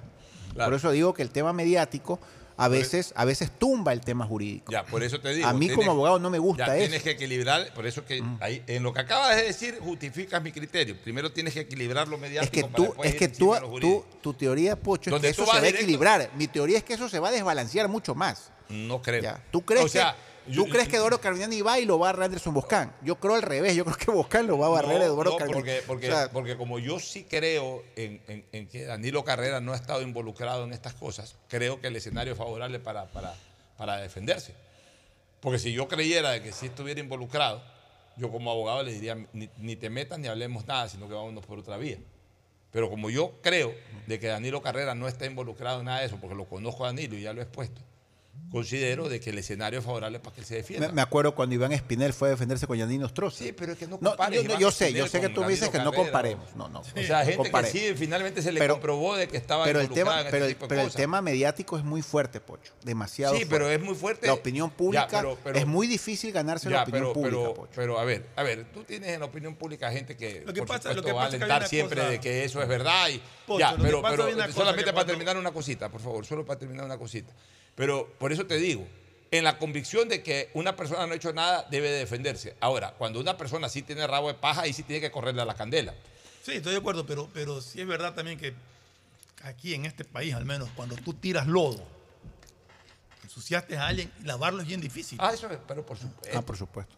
sí, siempre pero te por queda. supuesto. Es que es el tema mediático.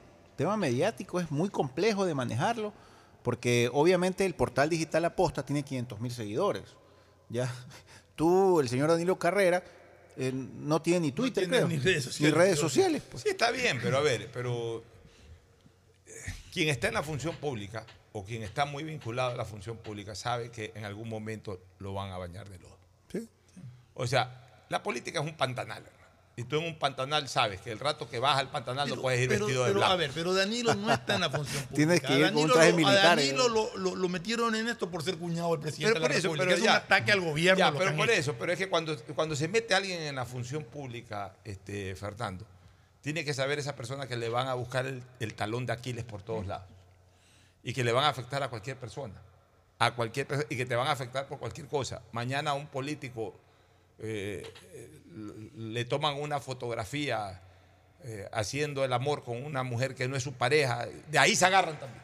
O sea, no necesariamente tiene que ser algo que verdaderamente comprometa, eh, comprometa los fondos públicos ni nada. O sea, en cualquier cosa, una persona cuando está metida en la vida pública y especialmente en la política sabe que va a un pantanal. En un pantan- el pantanal está repleto de serpientes, está repleto de lodo, está repleto de cocodrilos, de lagartos. O sea, el pantanal es lo, lo- Hay mucha gente que le encanta pasear por el pantanal y le encanta disfrutar del paisaje, entre comillas, del pantanal. A veces lo hacen programadamente. Pues si tú vas a los Everglades en Estados Unidos, en Florida, hay tours de eso, pero obviamente con todas las seguridades. Pues métete a un Everglade solito.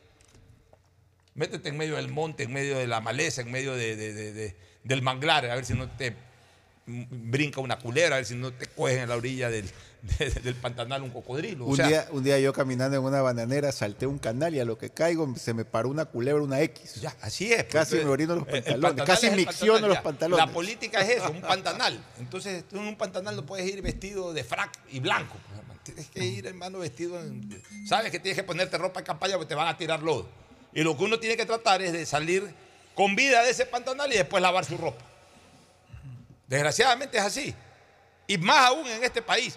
En todos los países la política es igual. Más aún desde que hace 10 o 12 años eh, eh, existen las redes sociales. Porque antes, eh, por último, bueno, tenían que comprobarte si era a través de un medio de comunicación formal o un político tenía que comprobarte un acto ilícito. Hoy, cualquiera, no estoy hablando ya en este caso puntual, sino que cualquiera te, te- te graba un video o te edita un video con fotos tuyas para inventarte cualquier cosa y lo manda a circular.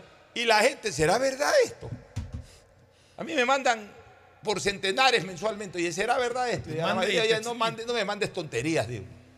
Pues todo el mundo cree. O, o- o- o la gente piensa. eh, El WhatsApp es el- la peor red social que hay. Es peor que la de Twitter, peor que la de cualquier otra. El, el WhatsApp. ¿Por qué? Porque te mandan por WhatsApp un video. Mañana yo invento que Ricardo Ron hizo cualquier cosa. Y pongo puras fotos tuyas y todo, con una voz ahí doblada, falsificada, o con una voz agresiva en contra tuyo, y le mando a fulano. Y ese fulano cree que está en la obligación de reenviarle a todos sus contactos. O sea, hacen crecer exponencialmente de una manera increíble este tipo de cosas. Entonces, hoy día realmente cualquier persona puede dañarte la imagen en tres segundos. En tres segundos, en lo que toma recibir un video y reenviarlo a 200 personas. Bueno, uno tiene que estar preparado para eso, saber que o cuando uno se mete a la política o cuando un familiar cercano está en la política, uno tiene que estar preparado para en cualquier momento recibir cualquier cosa a pesar de que no la hayas hecho.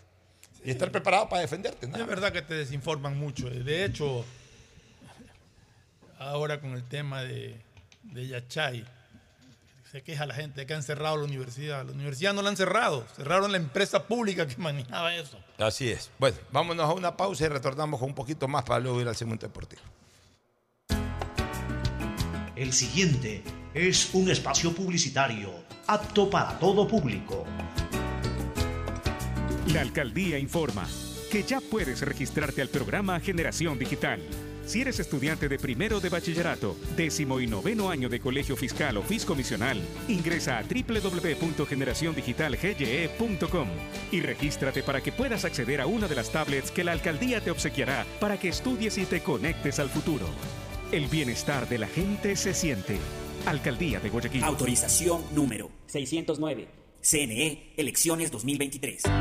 Con Inmobiliar puedes transformar tus ahorros en una gran inversión. Todos los meses ofertamos un catálogo nacional de lotes, terrenos, casas, departamentos y más. Participa en las subastas públicas de bienes inmuebles y haz realidad todos tus proyectos. Consulta el catálogo y más detalles del proceso llamando a 1-800 Inmobiliar 1-800-466-624 o visita nuestra página web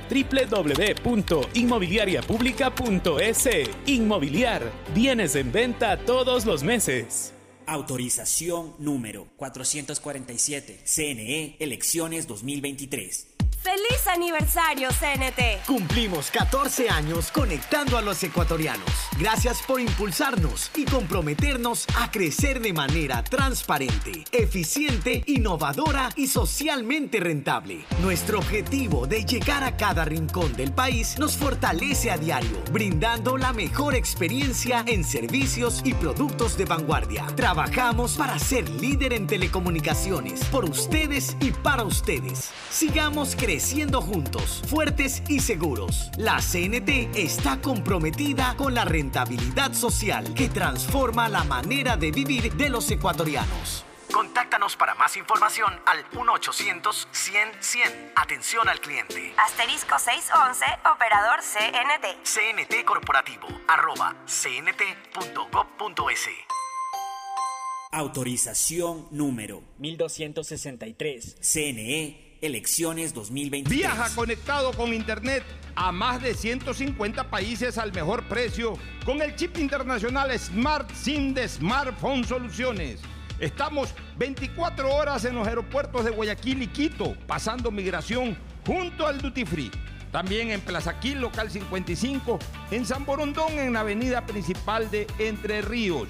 Lo importante es que cuando viajes estés conectado, sin esperar conectarte un Wi-Fi. Conéctate directamente con tu chip al teléfono celular que quieras llamar a través del WhatsApp o de manera directa. No lo olvides, Smart SIM de Smartphone Soluciones te espera en el aeropuerto con atención 24 horas. al día. Cansado de ver a la gente morir víctima del exceso de velocidad. A mayor velocidad, peores son las consecuencias. De todos los traumas que sufrió Mariana, la fractura de cráneo la dejó con pocas posibilidades de sobrevivir. La situación pudo ser diferente. Al mantenerse por debajo del límite de velocidad, el conductor podría detenerse a tiempo y Mariana estaría con vida. La velocidad mata. Respeta el límite. Un mensaje de la Agencia de Tránsito y Movilidad de Guayaquil con el apoyo de Bloomberg Philanthropy. Autorización número 1817. CNE, elecciones 2023. Ecuagen, medicamentos genéricos de calidad y confianza a su alcance. Ecuagen, una oportunidad para la salud y la economía familiar. Consuma genéricos Ecuagen.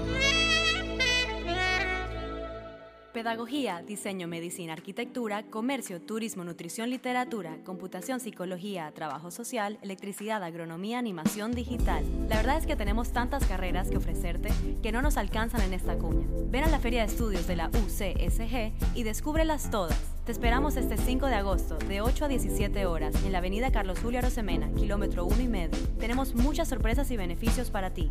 Universidad Católica de Santiago de Guayaquil Nuevas historias, nuevos líderes.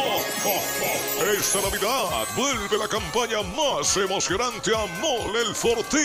Sí, porque regresó el gran Fortín Bingo Navideño. Por cada 15 dólares de compras tendrás la oportunidad de jugar para llevarte una espectacular camioneta full equipo, kilómetros. Además de un fabuloso set de línea blanca, un magnífico set de muebles y tres maravillosas motos eléctricas.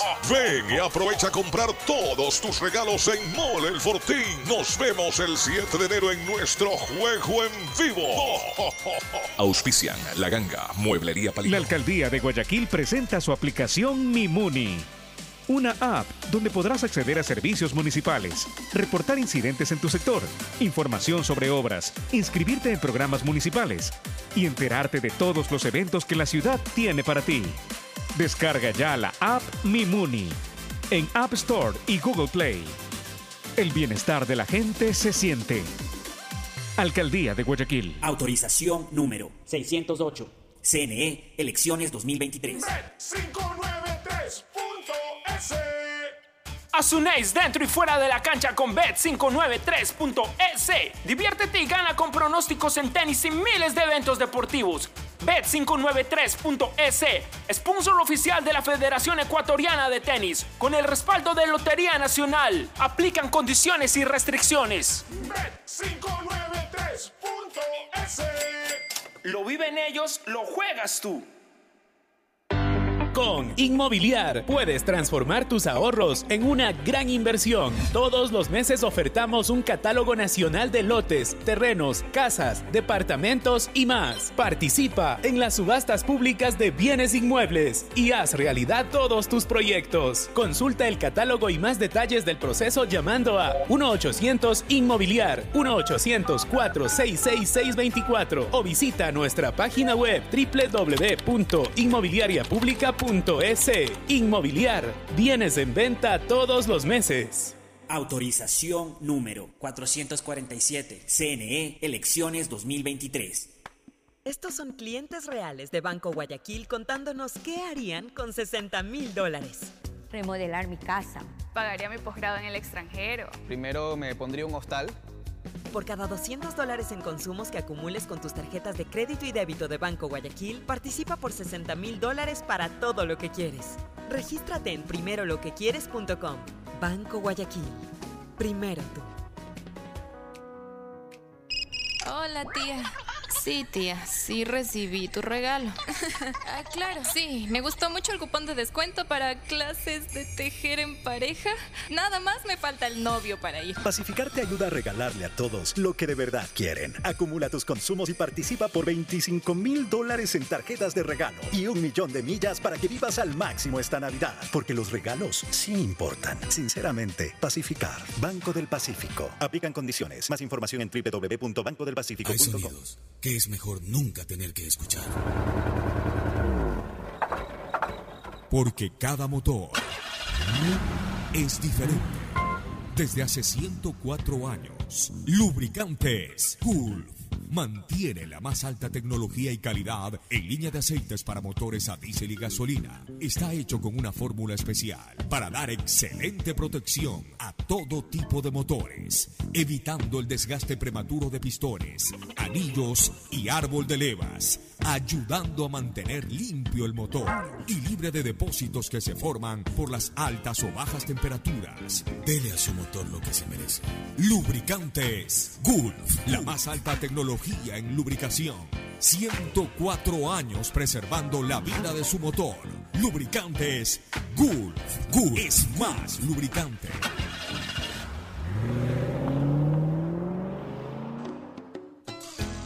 Fin del espacio publicitario. Usted está escuchando un programa de opinión, categoría O, apto para todo público.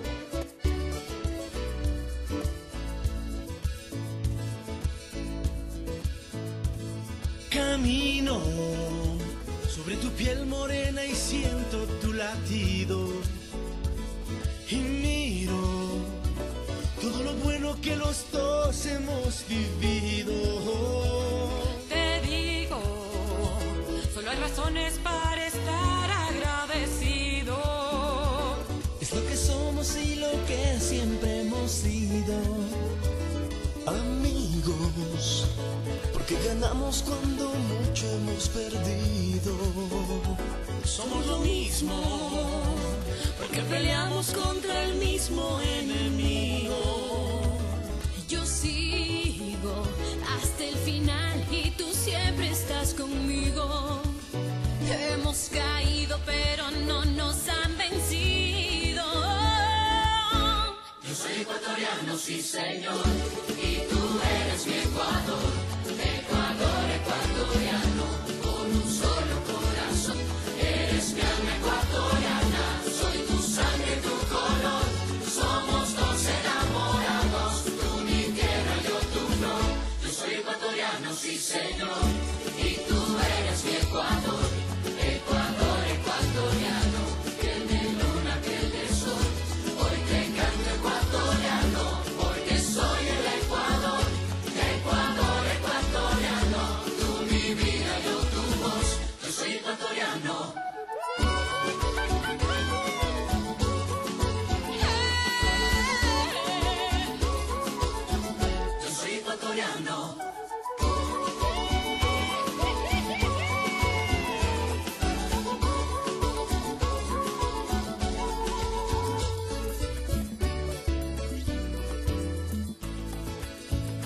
Muy bien, retornamos con más análisis político, ya yéndonos a otro tema. Agotamos y con bastante prolongadamente el, el anterior, pero es el tema del día. Es, es el tema que está generando eh, mayor comentario y nosotros lo que tenemos es que también dar nuestro punto de vista sobre aquello.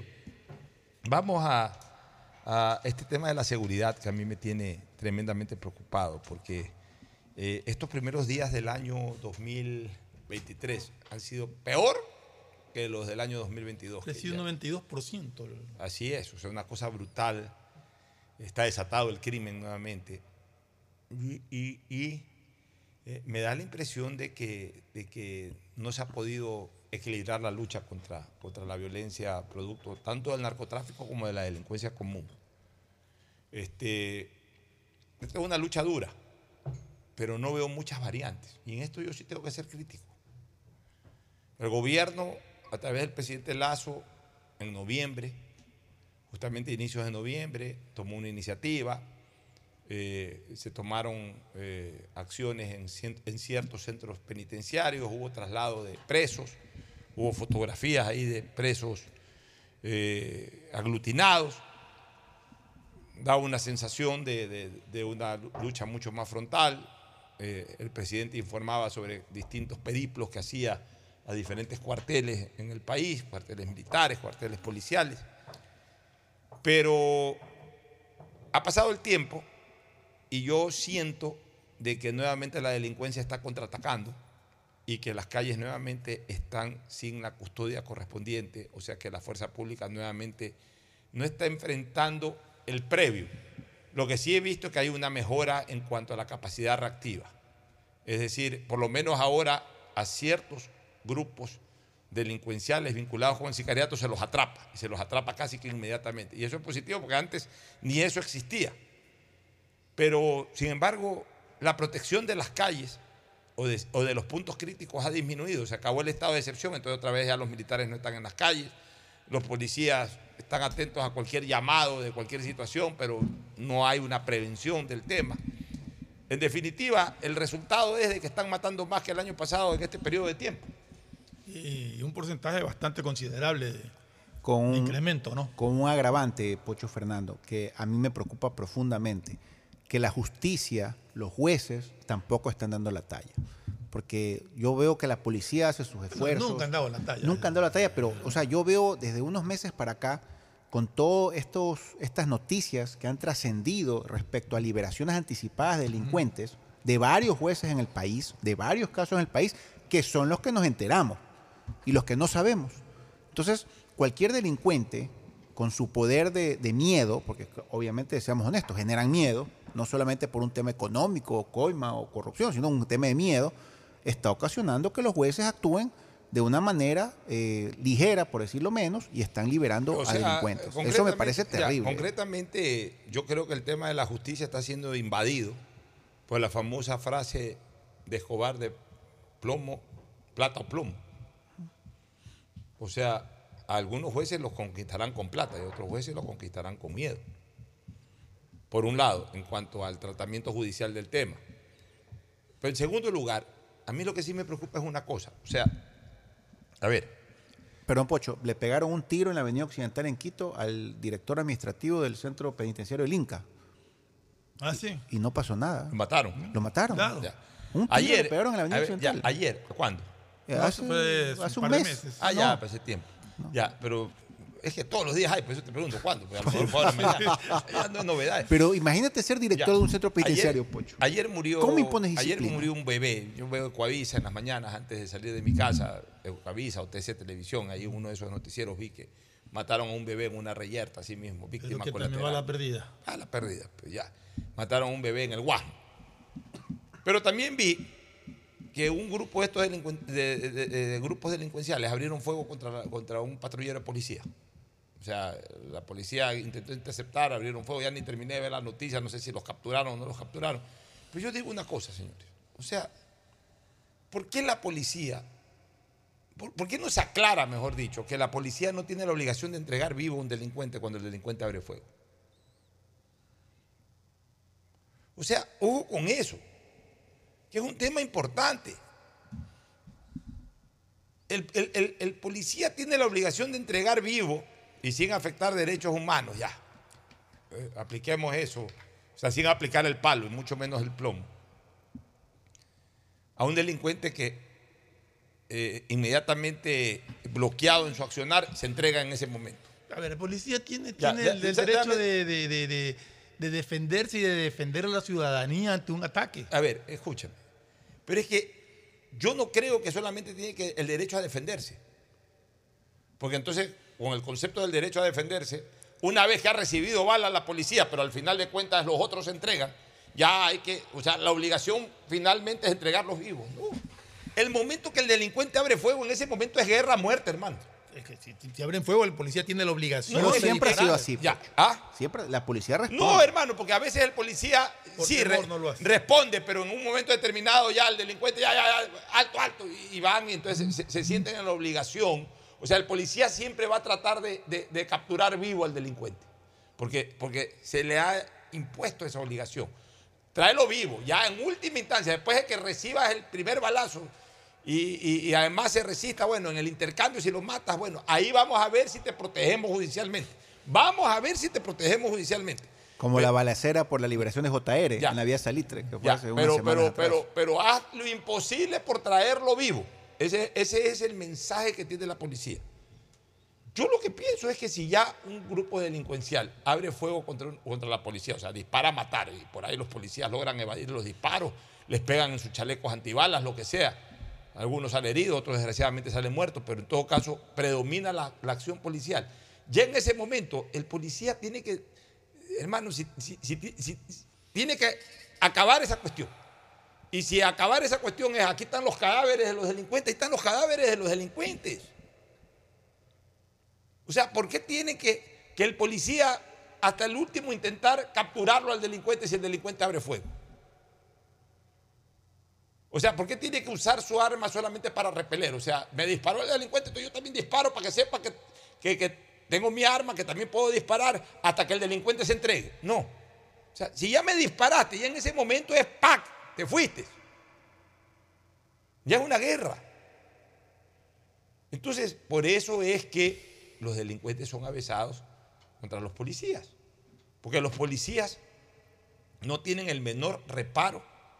Digamos, los delincuentes no tienen el menor reparo en, faltarles el respeto o en agredir a los policías, pues no le temen a los policías. Porque saben que el policía siempre va con esa limitante. De que el policía a la hora de la hora no está decidido a matar. El delincuente sí está decidido a matar. Y el policía no está decidido a matar no porque no quiere. Porque el policía, al ver un delincuente armado que encima le está disparando, el policía de buena gana sí puede, pero, pero sabe que piensa dos veces, tres veces que si lo mato, entonces mejor disparo, que vea que, y que en algún momento, ya como somos más, en un momento determinado son tres delincuentes y aparecemos 15 policías, ya que se entreguen, ya los entregamos. Ahí- ahí capturamos. yo discrepo en un término que usaste. Yo no creo que el policía sí quiere. El policía, eh, o sea, el delincuente no tiene conciencia ni sentimiento. Ese mata porque mata. Ya, Yo creo que el policía- policía sí tiene esa conciencia. Pero el policía- Pero sí tiene también que pesar eh, eh, el hecho de defender su vida y de defender la vida de los O sea, a ver, el policía no es que está pensando en matar a alguien. exacto. Pero, ya en el, pero en el momento, la- no en el momento del combate, el policía sí quisiera pegarle Sí, un tiro para a que un no se delincuente que está, que está disparando. No, y que está poniendo en riesgo la vida de los y que demás. está poniendo el, ya, pero el policía a veces, los daños el policía a veces aguanta, el policía a veces aguanta y espera que, que en un momento determinado haya una mayor confluencia policial, eh, una superioridad en efectivos versus la cantidad de delincuentes para, para que al final el objetivo sea que el delincuente se entregue. O sea, el policía aguanta bala hasta que el, hasta que hasta que el delincuente se entregue. Y obviamente hay delincuentes que no se entregan. Hay delincuentes que van dando bala y van dando bala y van dando bala hasta que pueden escapar. Y el policía igual va limitado. ¿Por qué? Porque seguía acá en estos jueces de Riobamba. Oye, qué daño que le hizo a la colectividad ecuatoriana ese malhadado fiscal de Riobamba, ese, mala- es- ese malhadado tribunal penal de primera instancia de Riobamba y ese mala- esa malhadada sala penal de Riobamba, Lo de la sala de la penal provincia fue de Chimborazo. O sea, qué daño más grave que hicieron estos operadores de justicia a la seguridad ecuatoriana. Realmente es increíble. Bueno, de ahí en lo político, ¿algún comentario, Ricardo, Fernando, en lo político? Los debates. ¿Tú alguna reflexión de tú que no estuviste ayer en el programa? Eh, bueno, la verdad que yo vi el, el primer grupo de debates de la prefectura y la verdad que el- la modalidad no me agradó. No me agradó. Nadie. No me agradó la modalidad. Eh, yo hubiera preferido una modalidad eh, con un poquito más de tiempo y, y- y una modalidad donde los candidatos puedan cruzar entre ellos mismos las preguntas y, los, y las respuestas, ¿no? De una manera ordenada, por supuesto. Pero esta modalidad que yo vi no me terminó de agradar. Yo sé que son muchos candidatos. Ta- Tampoco me gustó que se dividen en grupos eh, los candidatos a la prefectura o la alcaldía de Guayaquil. Yo hubiera preferido que sean todos en un mismo grupo, ¿ya? Y que todos respondan las mismas preguntas y que todos tengan la oportunidad de, de rebatir a todos. Eso hubiera sido mi gusto particular. Y yo no entiendo por qué hablamos solo de hora y media. Si es un debate tan importante para la prefectura, deberían ser tres horas de programa como mínimo. Es que tres ¿Ya? horas cansa.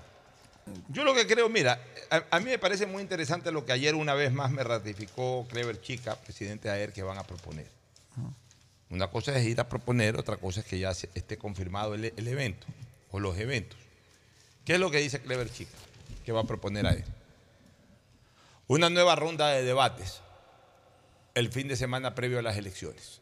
Me parecía, me parecía sensacional que sea Ya, eso. Un sábado prefectos, un domingo alcaldes, por ejemplo, alcalde de Guayaquil. No se van a embarcar en nada más. No van a estar. eh, Acá, como era obligación, de- habrán hecho el debate en Durán, en Yaguachi, en Loma de Sargentillo. ¿no? Acá, solamente, como es privado, o sea, es finalmente AER, que es una institución privada, no es una institución pública, ni electoral, pero es una institución de comunicación, está en su derecho de hacer los programas que le dé la gana hacer. El sábado y el domingo van a hacer un debate para prefecto y para alcalde, es lo que van a proponer. Pero van a ir monitoreando la carrera electoral a través de encuestas serias, encuestadoras serias. No eh, encuestadora X, Hay, Y, o hay- Z. hay encuestadoras serias, Pocho, porque yo no sé a quién creerle ya. Pero a ver, sí hay este, encuestadoras serias. Más allá de, escúcheme, más allá de, de, eh, qué porcentaje le ponen al que va primero, segundo o tercero. Yo en qué encuestadoras creo. En aquellas que todo el tiempo trabajan en encuestas, monitoreando la cuestión del país. Las que están los cuatro años y después los otros cuatro años y así por el estilo, y están siempre monitoreando calificación de un gobierno, eh, eh, eh, cuáles son los principales problemas del país, lo que están todo el tiempo, no necesariamente al llegar a una campaña política. ¿En cuáles encuestadoras no creo? En las que aparecen solamente en campañas políticas. ¿Por qué? Porque esas son encuestadoras que manejan candidatos para incluso eh, tergiversar información o vender una información que les convenga. Hay, aquí en este país hay cuatro o cinco encuestadoras que todo el tiempo están haciendo trabajos de encuestas. Una ese dato, puede equivocarse con dos más, dos menos, tres más, tres menos, pero todo el tiempo está, ese dato lleva 40, 50 años en esto. Otra encuestadora seria, Click Report, lleva también ya muchos años monitoreando cada dos, tres meses el, el quehacer nacional. Data Otra análisis. encuestadora seria, Data análisis. eh, Data Analysis, otra encuestadora seria, perfiles de opinión, mucha gente le identificó en alguna época con Correa, pero igual está ahí. Eh, monitoreando todo el tiempo. Otra que monitorea todo el tiempo es Market. Market. Informe la de Blasco Peñarrera. Informe confidencial, no sé si ya esté haciendo encuestadoras o puede ser, pero igual. Había dejado de hacer eh, encuestas. había dejado de hacer encuestas, pero es una encuestadora que tiene una firma seria, internacional incluso.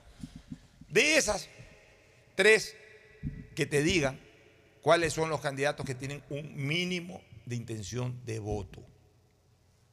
Que yo diría no puede ser menor al 5%. O sea, candidato que tenga del 5% para arriba está calificado para ir a un debate final. Ya la obligación se cumplió, para que vayan todos, hasta los que tienen 0.2% de, inte- de intención de voto. Pues ya un debate final, un debate en donde verdaderamente haya confrontación de criterios, conceptos, etcétera, entre los que verdaderamente están en la mira popular. Ese tipo de debate falta, ojalá él lo pueda hacer y en base a ese criterio, de que aquellos que tengan en promedio de encuestas una intención de voto de por lo menos un 5% para arriba, esos son los que tienen que participar en un debate. Entonces, ah, que una encuestadora dice que fulana de tal tiene 40 y la otra dice que tiene 30, que la una dice que está primero, la otra dice que está segundo, pero por lo menos coinciden en que esa candidata o ese candidato tiene 5 para arriba. Esos son los que participan. Porque todas esas encuestadoras sí te van a determinar aquellos que no pasan del 1% o del 2%. Esos no tienen que entrar ya al debate. Porque la gente ni los conoce y más bien lo que te quitan es espacio y lo que le quitan es profundidad al debate de los temas que verdaderamente interesan, interesan a los electores que ya más o menos tienen definido por quién votar. En esto no es que hay que ser discriminatorio, pero hay que ser también este, ya muy puntual. Pues, este, ya está bien la obligación que hayan participado una serie de candidatos, pero después de dos semanas, ya cuando estemos a una semana del proceso electoral, ya vamos a tener en claro cuáles son los candidatos que van a pelear verdaderamente la alcaldía y cuáles son los candidatos que van a pelear la prefectura y que se enfrenten en un debate ellos. Y ya no metamos a otros que están ahí de relleno, hermano. O sea, yo creo que ya el, debate final tiene que ser un debate de calidad y de profundidad, no un debate de exposición de Raimundo y todo el mundo. Es que tú- lo que se quiere es llevar eh, un debate hacia lo que debería de ser desde el comienzo. Aquí es absurdo que haya 13, 14 candidatos a, una dignidad. Lo lógico sería que haya 4, 5, 6 candidatos como mucho a una dignidad. Pero están en su derecho porque realmente eh, es legal y es democrático lo que están haciendo. Pero es un número exagerado de candidatos. Ya, Como tú dices, muchos de ellos no llegan al Y- 2%. y- y están en su derecho de participar. Están, exacto, están en y todo están su en su derecho. derecho de estar en la papeleta y están en su derecho de haber participado en un debate oficial. Pero también tiene su derecho, en este caso a ER o cualquier radio o cualquier medio de comunicación, de organizar un debate con los que considere Y- y- y que la- son los que verdaderamente están peleando Y la ciudadanía tiene el derecho de escuchar a aquellos que realmente tienen posibilidades. ¿no? Así es. Bueno, vámonos a una pausa, a una recomendación comercial y retornamos con Tinoco. Auspician este programa. Aceites y lubricantes Gulf, el aceite de mayor tecnología en el mercado. Acaricia el motor de tu vehículo para que funcione como un verdadero Fórmula 1 con aceites y lubricantes Gulf. Si te gusta el tenis, ahora llegó la oportunidad de vivir tu pasión en cualquier lugar con Bet593. Regístrate en bet593.es y recibe un bono de hasta 300 dólares. Sí, un bono de hasta 300 dólares para que pronostiques resultados cuando quieras.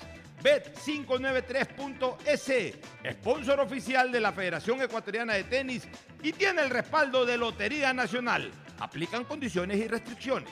Con Inmobiliar puedes transformar tus ahorros en una gran inversión. Todos los meses ofertamos un catálogo de casas, terrenos, departamentos y más. Participa en las subastas públicas de bienes inmuebles y haz realidad todos tus proyectos. Más información en www.inmobiliar.gov.es. Esta Navidad la mejor jugada es tener un nuevo Smart TV. En Claro lo encuentras al 50% de descuento. Cuando requieras medicamentos, solicita a la farmacia de tu barrio que sean genéricos de calidad. Y estos tienen que ser de Cuajén. Son de calidad y al alcance de tu bolsillo, al alcance de la economía familiar. Pedagogía, diseño, arquitectura, economía, medicina, comercio, turismo, nutrición, literatura, computación, psicología, trabajo social, electricidad, agronomía, animación digital. Son tantas las carreras que te ofrece la Universidad Católica Santiago de Guayaquil que no alcanzan a señalarse todas. Universidad Católica Santiago de Guayaquil siempre tiene sorpresas y beneficios para ti. Nuevas historias, nuevos líderes. CNT no deja de sorprendernos. Gracias al convenio logrado con Oracle, la marca mundialmente reconocida de innovación tecnológica, CNT cuenta con la mejor plataforma para la gestión de datos y aplicaciones. ¿Y esto qué significa? Muy sencillo. Pues esta tecnología trae soluciones vanguardistas, seguridad y eficiencia en la administración de información de las empresas.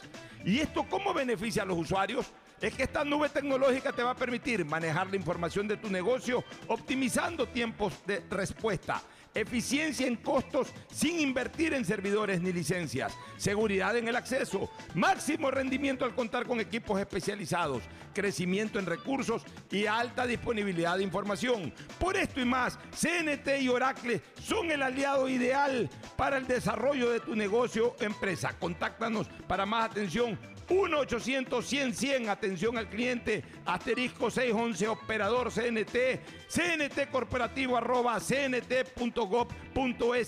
La CNT está comprometida con la rentabilidad social que transforma la manera de vivir de los ecuatorianos. La alcaldía te informa que todavía estás a tiempo de pagar tus impuestos prediales.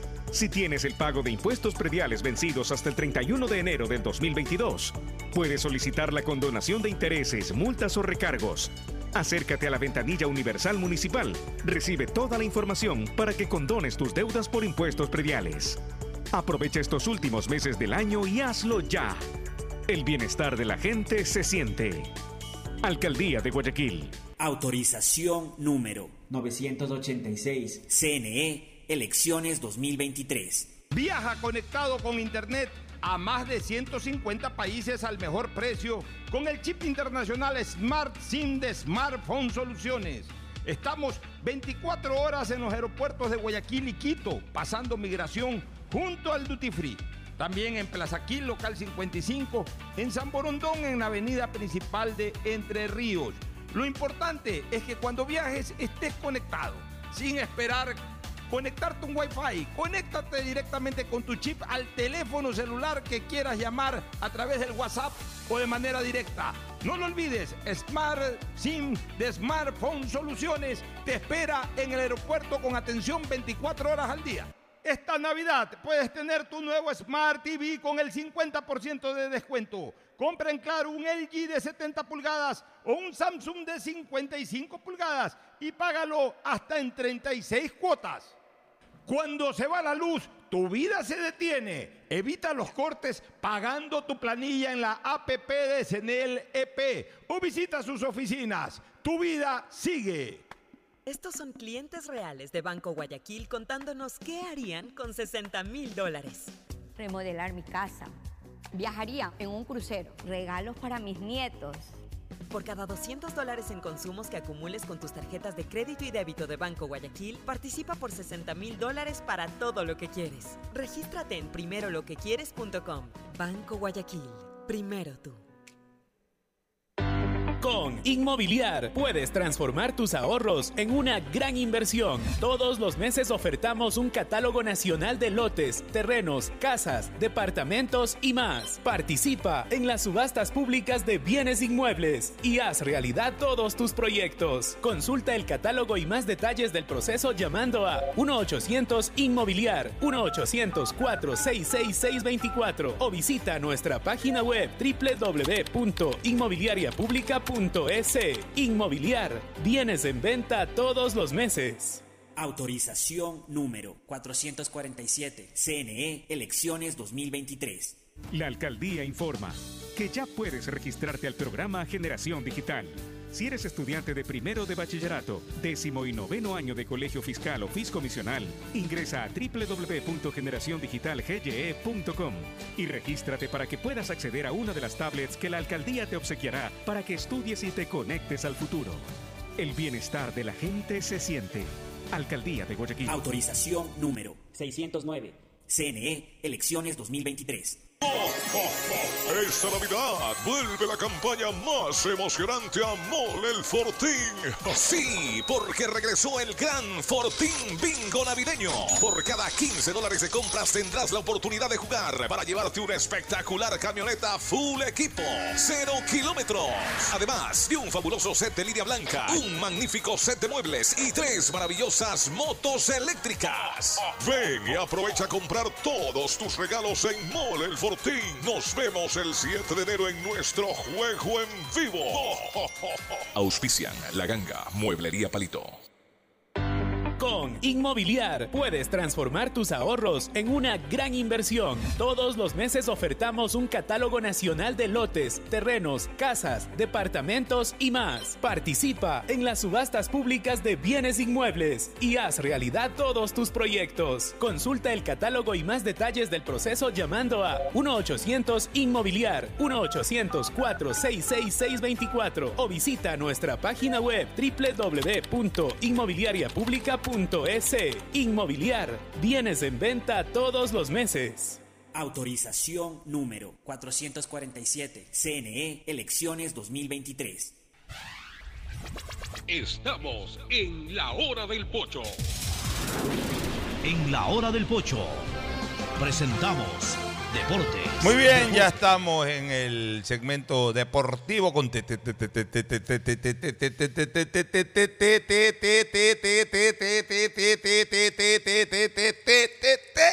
Tinoco, Tadeo Tinoco. ¿Qué tal? ¿Cómo están, Pocho ¿Ya le dicen Fernández? en la calle Tete o no? No, o sea, su- a los tweets cuando usted me etiquetaba, ahí sí, respondía la gente con Tete en los comentarios cuando estábamos en, los- en el Mundial con los videos que íbamos informando. Ahí la gente comentaba con Tete. Una noticia de última hora. Pese a que se venía hablando que íbamos a empezar el torneo 2023 con VAR todo el año, acaba de enviar un comunicado a la federación junto con Liga Pro que solo se va a arrancar el VAR desde la segunda etapa. Señala el, comunicado, dice, esto se logra gracias al esfuerzo y ¿por qué no se permite antes? Es porque por falta de planificación y había que tener obviamente las pruebas técnicas, entre otros aspectos, también lo que exige la FIFA a través del programa de ayuda y aprobación de la implementación del VAR. O sea, Yo creo por que la deberían de ver la manera de hacerlo. Eh, Me suena injusto, porque en las dos etapas se juega clasificación a Copa Correcto. Libertadores y se juega un finalista. Entonces es injusto que en una sí haya VAR, ayuda tecnológica, y que en el otra no, que en la primera no. Pero- Pero es lo mismo, es como... Pero a ver, pero más allá de la injusticia, porque la injusticia es cuando hay una decisión que es injusta, me, me parece que es porque no han terminado de implementar. Sí, pero tendrían que ver cómo lo solucionan. ¿Qué pasa si un equipo quiere VAR desde el comienzo, desde la primera Lo etapa? paga. Lo tiene o que sea, pagar. ahí como ya hay los estadios ya habilitados, Ahora, lo que, sí, lo que sí es seguro es que absolutamente todos los estadios donde se juega primera A eh, eh, están habilitados Están para habilitados porque para ya VAR. han transmitido VAR desde, a ver, desde la Atahualpa hasta internacionales, igual a Exacto. Casablanca, igual Casa- Chapel, igual Monumental. En el modelo ha habido VAR, en, En el el Chucho Benítez Benítez, también ha habido Jorge en los Chirijos ha habido Jorge. Andrade Cantos también. En los Chirijos ha habido VAR, este, en, en, en En Bellavista Ambato también. O sea, yo creo que el VAR, eh, el VAR eh, eh, puede, o sea, ¿cuál es el problema? ¿Qué? Que no han comprado equipos. A ver, No dice el exactamente que a partir de la segunda... Esto debido a los tiempos que toma la implementación de esta tecnología. que O sea, ya eh, eh, eh, instalación definitiva. Ya instalación, como que- dejarlo implementado. Una cosa es que vaya la empresa a un partido puntual o dos día. partidos puntuales por el día con él se instala. Ya. Pero- Termina de leer el... que incluye procesos de contratación que deben ser observados, capacitación de los árbitros, pruebas técnicas, entre otros. Tal O sea, como los árbitros ya han pitado con VAR. Ya o sea, hay sí, árbitros. Pero no los, no los ocho partidos. No los ocho partidos. No hay árbitros para ocho partidos eh, semanales. Hay árbitros para dos, tres, hasta para cuatro partidos. Tampoco han pedido más de eso. Pero yo no jornada. creo que capacitar a los árbitros desde, que anunciaron que iban a haber no los hayan y- podido y los equipos, una cosa es tener una empresa que te eh, maneje Ay. tres, cuatro bar por, por jornada, otra ya caso- instalar además, ya instalar de manera definitiva, supongo, o sea, ya quedan instalados en los estadios, o no sé si que la empresa tiene unidades móviles para cada En todo estadio. no caso, sé. Eso es lo que van a deberían de por lo menos tratar de que en la parte final de la primera etapa, cuando se, ya se jueguen partidos, estén, estén posiciones ya más definidas, se trate de tener VAR, ¿no? Entonces, por eso, o sea, y el asunto es que ni siquiera ahí puede haber un subsidio, porque si hay un subsidio te van a pedir los 16 equipos VAR. Claro, todos te van a Y pedir. entonces a la larga es lo mismo. Entonces ahí es. Quedará la en que primera cada equipo que quiere pagar el La primera paga. etapa, el que quiera eh, asumir el, el costo, pues asumirá el costo. Eh, y obviamente, pues los que no tengan para pagarlo. Ahora, también, ¿cómo, ¿cómo funciona esto? Si uno de los dos pide VAR y ese lo paga, el otro lo recibe gratis. el otro lo recibe gratis. No le obligan a pagar. No, no, tampoco. no, no, es que no. la mitad tienes que poner. El que pide el nada. lo paga. El que pide lo paga. Como eran antes los árbitros extranjeros. Exacto, el que lo pide lo paga. Antes el árbitro extranjero se pedía Ahora, a veces puede, a través de dar- una solicitud puede y un darse el cheque. caso de, de que dos equipos se pongan de acuerdo, oye, contratemos el VAR. Y ha pasado y Barcelona. Aucas. Esa es una cosa que eh, a mí me pasó. Mire, la gente no sabe eso porque obviamente el periodista no lo sabe. Uno, uno tiene que estar en la dirigencia. ¿no? Un día cuando yo era presidente de Barcelona, me llega la lista de gastos. ya, bueno, bolete- boletero de Azoguaya, ya ok, pone 500 dólares, papá. Tanto, tanto, tanto. eh, porteros, tanto, tanto, tanto. Árbitros. ¿Y esto? ¿Por qué tengo que pagar árbitros? No, es que son los viáticos los árbitros. Pero eso no lo paga la federación, no, la federación paga el sueldo, pero los viáticos los paga el club organizador. o sea, los clubes tenían que pagarle hasta los viáticos a los árbitros. Y ante eso En alguna cuento- época, yo me imagino que eso ya cambió.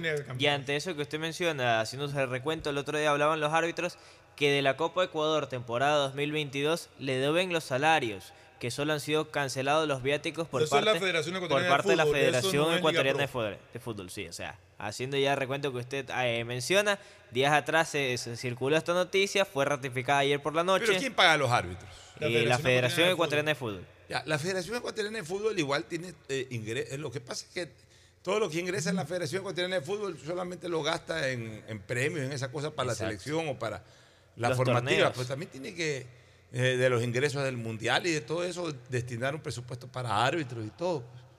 Entonces, O sea, por eso. no puede ser que, que- que los árbitros. Tú no puedes pagos. organizar un torneo y no tener el presupuesto para, pa- y y los fondos para, para pagar los pagar gastos árbitros. que hacen ese torneo. Por eso que a veces con justa razón los árbitros dicen, ¿sabes qué? Paramos.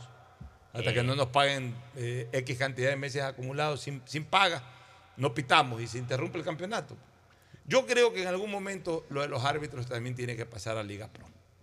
Eso es lo que se pretende. O sea, yo creo que ya Liga Pro tiene que ser el organizador absoluto del, de- de- del torneo. ya, pero local. aquí estamos hablando de Y que la- no, y las federaciones quedan no solo se para- le debe a los la árbitros federación por partidos de. Liga Pro, Sino por- por Copa Ecuador, Copa que es organizada por la Federación Ecuatoriana de. Fútbol. Torneo de federación. Y es que Eh, yo creo que ya también la Federación Ecuatoriana de Fútbol no tiene que organizar nada. Bueno, Eso es otra. Que solo ¿Sabe lo que debería selección. organizar la Federación Ecuatoriana de Fútbol? No la ¿Qué Copa? Ecuador. Si no. El interprovincial. Aso- de asociaciones. Pero ahí están las asociaciones. Eso por debería algo. organizar, organizar un sub-20. Antes, hace años, había sub-20. eso debería de haber. Pero de eso nivel debería dedicarse a la nivel- Federación. A nivel de selecciones, no de clubes. De todo. De todo. De todo. Eso Torneos debería, de eso debería dedicarse a la Federación. Ecuatoriana de ¿Cómo Fútbol. pagar los árbitros de la Copa Ecuador, que es menos cantidad de partidos? Imagínate. Buen eh, punto. eso, eso ahí no entiendo. Eso es buen punto. Y ya que usted mencionaba cuáles son los árbitros para manejo de VAR, hace la lista de árbitros VAR para el 2023 del Ecuador. Son Mónica Amboya, Guillermo Guerrero, Cristian Lescano, Brian Loaiza, Carlos Sorbe, Luis Quirós, Roberto Sánchez y Edison Vázquez. Esos son los que pueden manejar VAR. los no que los- pueden manejar que pueden VAR. estar en el. Oye, Pueden manejar el. Eh, ahora que estuve viendo, pues, me puse a ver el domingo, no tenía nada que ver en la tarde. La verdad que ya extraño el fútbol yo. Nos dejado de mal acostumbrado el mundial. Y, Pues ya y- le estoy retomando yo los partidos de la Liga Premier y todo. Ya, Bueno, ya, pero yo empieza en la Liga es que Española. Yo en la todo. mañana no siento, no extraño el fútbol porque me voy a jugar No, de mañana y no. todo. Pero de tarde De tarde, en la tarde que se extraña Entonces estaba chequeando a ver qué veía, qué veía y me veo que ponen de nuevo el partido Argentina-Francia, la final. Ah, sí. Me, me quedé viendo el partido Argentina-Francia. Me lo vi completito, desde los penales, todo. Y al final la premiación. Entonces vi pues, que obviamente los primeros en subir a recibir su medalla fueron los árbitros, todo el equipo arbitral de esa final. Cerraba el pelotón una mujer muy guapa, de hecho, esos son unos árbitros espectaculares también desde lo físico, ¿no? Me imagino, no sé si esta señora en la final o fue árbitro de bar o fue árbitro Posiblemente estuvo en el alterno VAR. o alguna cosa, pero ya hoy las mujeres son parte muy activa del arbitraje. Total. Sí, sí, sí. sí. Va a llegar el día en que el árbitro central de, de- de una final de campeonato del mundo puede ser una mujer. Yo he visto videos de, de partidos pitados por, por mujeres y realmente la personalidad con que enfrentan a algunos jugadores que van hecho los más bien porque hasta- no se les mueven se les quedan parados ahí o sea realmente Pasó es en el muy mundial. muy fuerte Eh, con esta referee, creo que es inglesa. ¿Pitó ella? Ella pitó un partido, hubo un partido del mundial Pero que. árbitro central. Sí, árbitro. fueron todo- todos, todas, todas las ternas mujeres, fueron mujeres. Todas las ternas fueron mujeres. La primera vez en la historia. Sí, primera vez en la historia sí. de un mundial, mundial, sí. todas, Todas mujeres. mujeres. Entonces ese detalle pasó desapercibido, debimos haberle dado No, real. sí se resaltó. todas fueron mujeres en ese partido Pero nosotros no le dimos mucho realce a eso. Yo no, yo no- mira que recién ahorita me eh, uno veía tantos partidos y de repente estaba más preocupado de los resultados. Fue en fase de grupos me Fase acuerdo. de grupos, ya le corroboro. Bueno, todas fueron mujeres. En todo caso, mira tú, ¿no? La- Otras novedades, ya de ver, eso, otras novedades. a ver, otras novedades, por ejemplo, Miguel Ángel Or se pronuncia ante los cupos de extranjeros, ante 8, y él dice lo siguiente, lo dijo a Radio Caravana, es normal, las razones se, se entienden y a veces ni discrepo, pero deben hacerles entender muchas cosas. Y le dice a Carlos Tenorio, quien ha sido crítico sobre esta decisión, y le dice, yo me comprometo a ayudar a AFE en FitPro, me llevo bien con Carlos, toqué el tema de la AFE en, el foro internacional y me dijeron que no querían hablar, es por la, dice, por la maña de corrupción que ve en AFE. La- el pasado dice, le afecta, pero Carlos no tiene nada que ver. Como diciendo, que se al- alineen y busquen la unidad, es lo que Ya, quieren. yo no sé, ahí eh, esa agremiación de futbolistas, la verdad es que no, yo no creo que dé muchos resultados, pero en relación a- a- a- al número de jugadores extranjeros, veo que los futbolistas hacen espíritus de cuerpo, salta Cristian Novoa, Que hay ocho saltó la vez en- pasada En Rusia hay ocho. En Rusia son ocho los refuerzos Y, extranjeros. Antonio- y- y por eso, pues Cristian Novoa ha, ha disfrutado de eso. Exacto. O sea, él ha jugado Y también. muchos de los que están en México, que- en México ahí son Así es. 10. Así Exacto. es, no deben de quejarse. Simplemente hay que competir. Ya dejémonos de chauvinismo. O sea, si el jugador ecuatoriano es mejor que el jugador extranjero, ya, pues, ¿cuál es Que el lo mide en la cancha. ¿Cuál es el problema? Eh, así es, pues, o sea, jugará. Además, además, tú no le puedes. O sea, tenemos que ser realistas con, con el fútbol. O sea, una cosa es que venga un equipo del extranjero, del exterior Total. o de Europa a interesarse en un jugador y después decir, no, mi jugador vale 3 millones de dólares. Ah, no. Pero si un equipo ecuatoriano quiere contratar a un jugador ecuatoriano y le pide los 3 millones de dólares, no lo puede Así pagar. Así es, pues entonces, ¿cómo, ¿cómo se puede? eh, Esto hay que entenderlo, ¿cómo se puede armar un equipo de fútbol? Hay que haber sido dirigente como fui yo y saber que tienes un cupo máximo de jugadores extranjeros de cuatro en esa época y que necesitas armar plantilla y que por cualquier, eh, cual- cualquier eh, futbolista eh, basta, que, basta que un equipo lo pida e inmediatamente te le ponen unas cifras Sí, astronómicas. O sea, yo a veces pedía Arriba cotización por un jugador que, que ya sabíamos que iba a ser para, para reforzar la banca, como quien dice.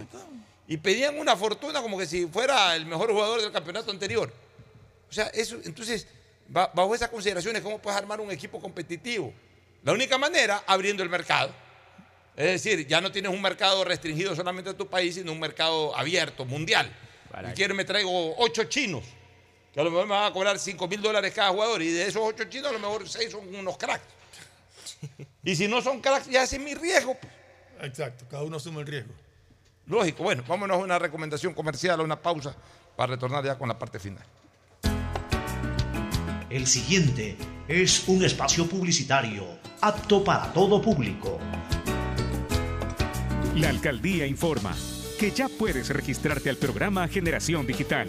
Si eres estudiante de primero de bachillerato, décimo y noveno año de colegio fiscal o fiscomisional, ingresa a www.generaciondigitalgye.com y regístrate para que puedas acceder a una de las tablets que la alcaldía te obsequiará para que estudies y te conectes al futuro. El bienestar de la gente se siente. Alcaldía de Guayaquil. Autorización número 609. CNE, elecciones 2023.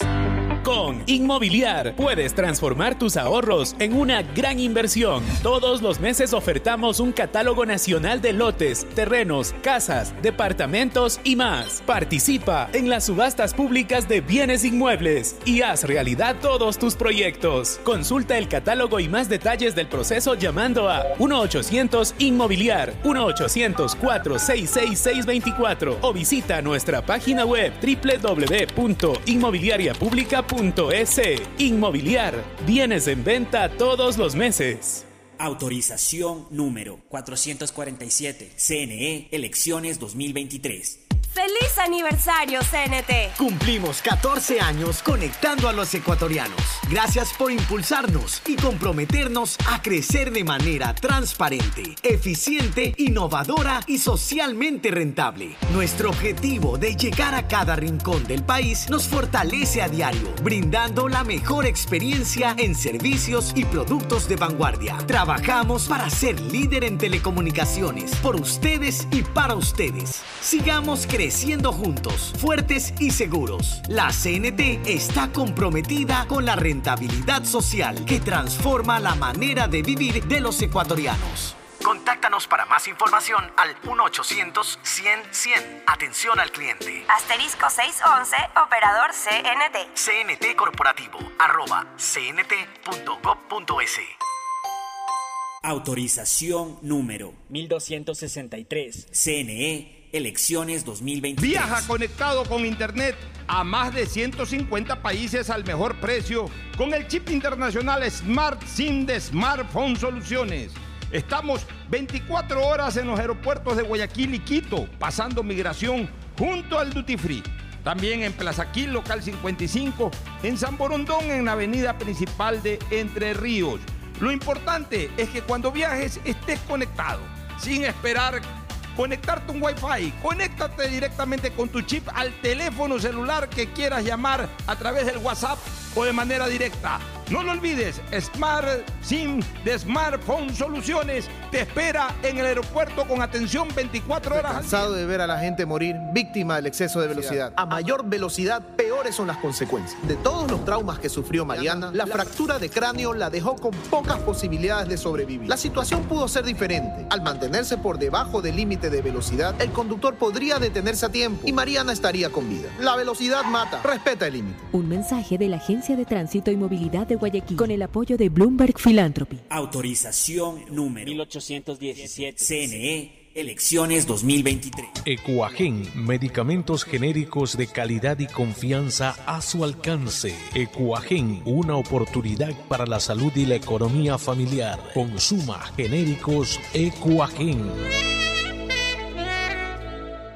Pedagogía, diseño, medicina, arquitectura, comercio, turismo, nutrición, literatura, computación, psicología, trabajo social, electricidad, agronomía, animación digital. La verdad es que tenemos tantas carreras que ofrecerte que no nos alcanzan en esta cuña. Ven a la Feria de Estudios de la UCSG y descúbrelas todas. Te esperamos este 5 de agosto, de 8 a 17 horas, en la avenida Carlos Julio Arosemena, kilómetro 1 y medio. Tenemos muchas sorpresas y beneficios para ti.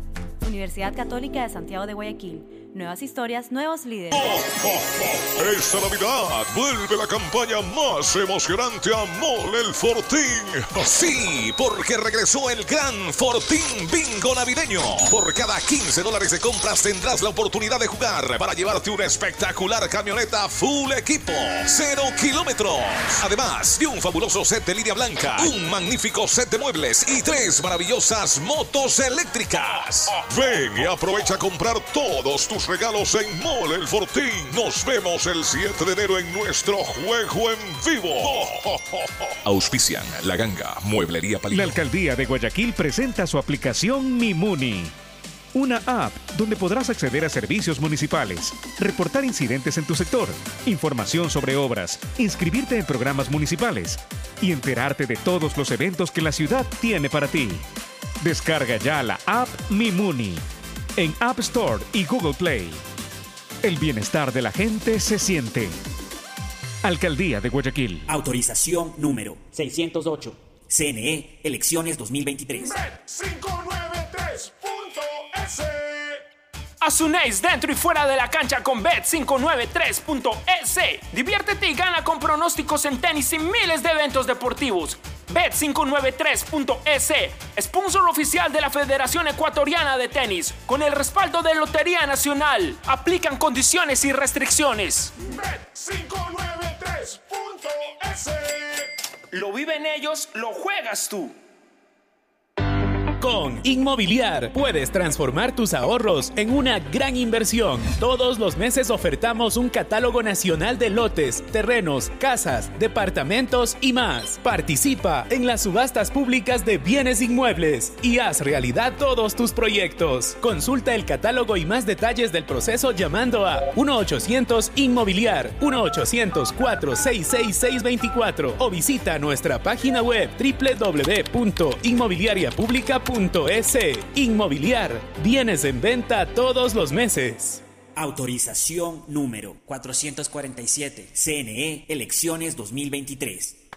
Estos son clientes reales de Banco Guayaquil contándonos qué harían con 60 mil dólares. Remodelar mi casa. Pagaría mi posgrado en el extranjero. Primero me pondría un hostal. Por cada 200 dólares en consumos que acumules con tus tarjetas de crédito y débito de Banco Guayaquil, participa por 60 mil dólares para todo lo que quieres. Regístrate en primeroloquequieres.com. Banco Guayaquil. Primero tú. Hola, tía. Sí, tía, sí recibí tu regalo. ah, claro, sí, me gustó mucho el cupón de descuento para clases de tejer en pareja. Nada más me falta el novio para ir. Pacificar te ayuda a regalarle a todos lo que de verdad quieren. Acumula tus consumos y participa por 25 mil dólares en tarjetas de regalo y un millón de millas para que vivas al máximo esta Navidad. Porque los regalos sí importan. Sinceramente, Pacificar. Banco del Pacífico. Aplican condiciones. Más información en www.bancodelpacifico.com es mejor nunca tener que escuchar. Porque cada motor es diferente.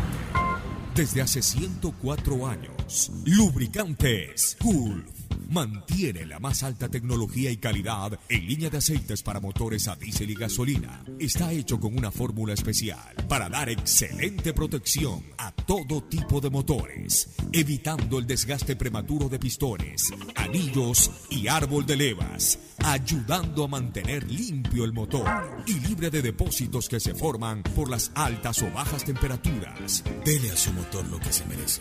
Lubricantes Gulf, la más alta tecnología en lubricación. 104 años preservando la vida de su motor. Lubricantes Gulf. Gulf es más lubricante.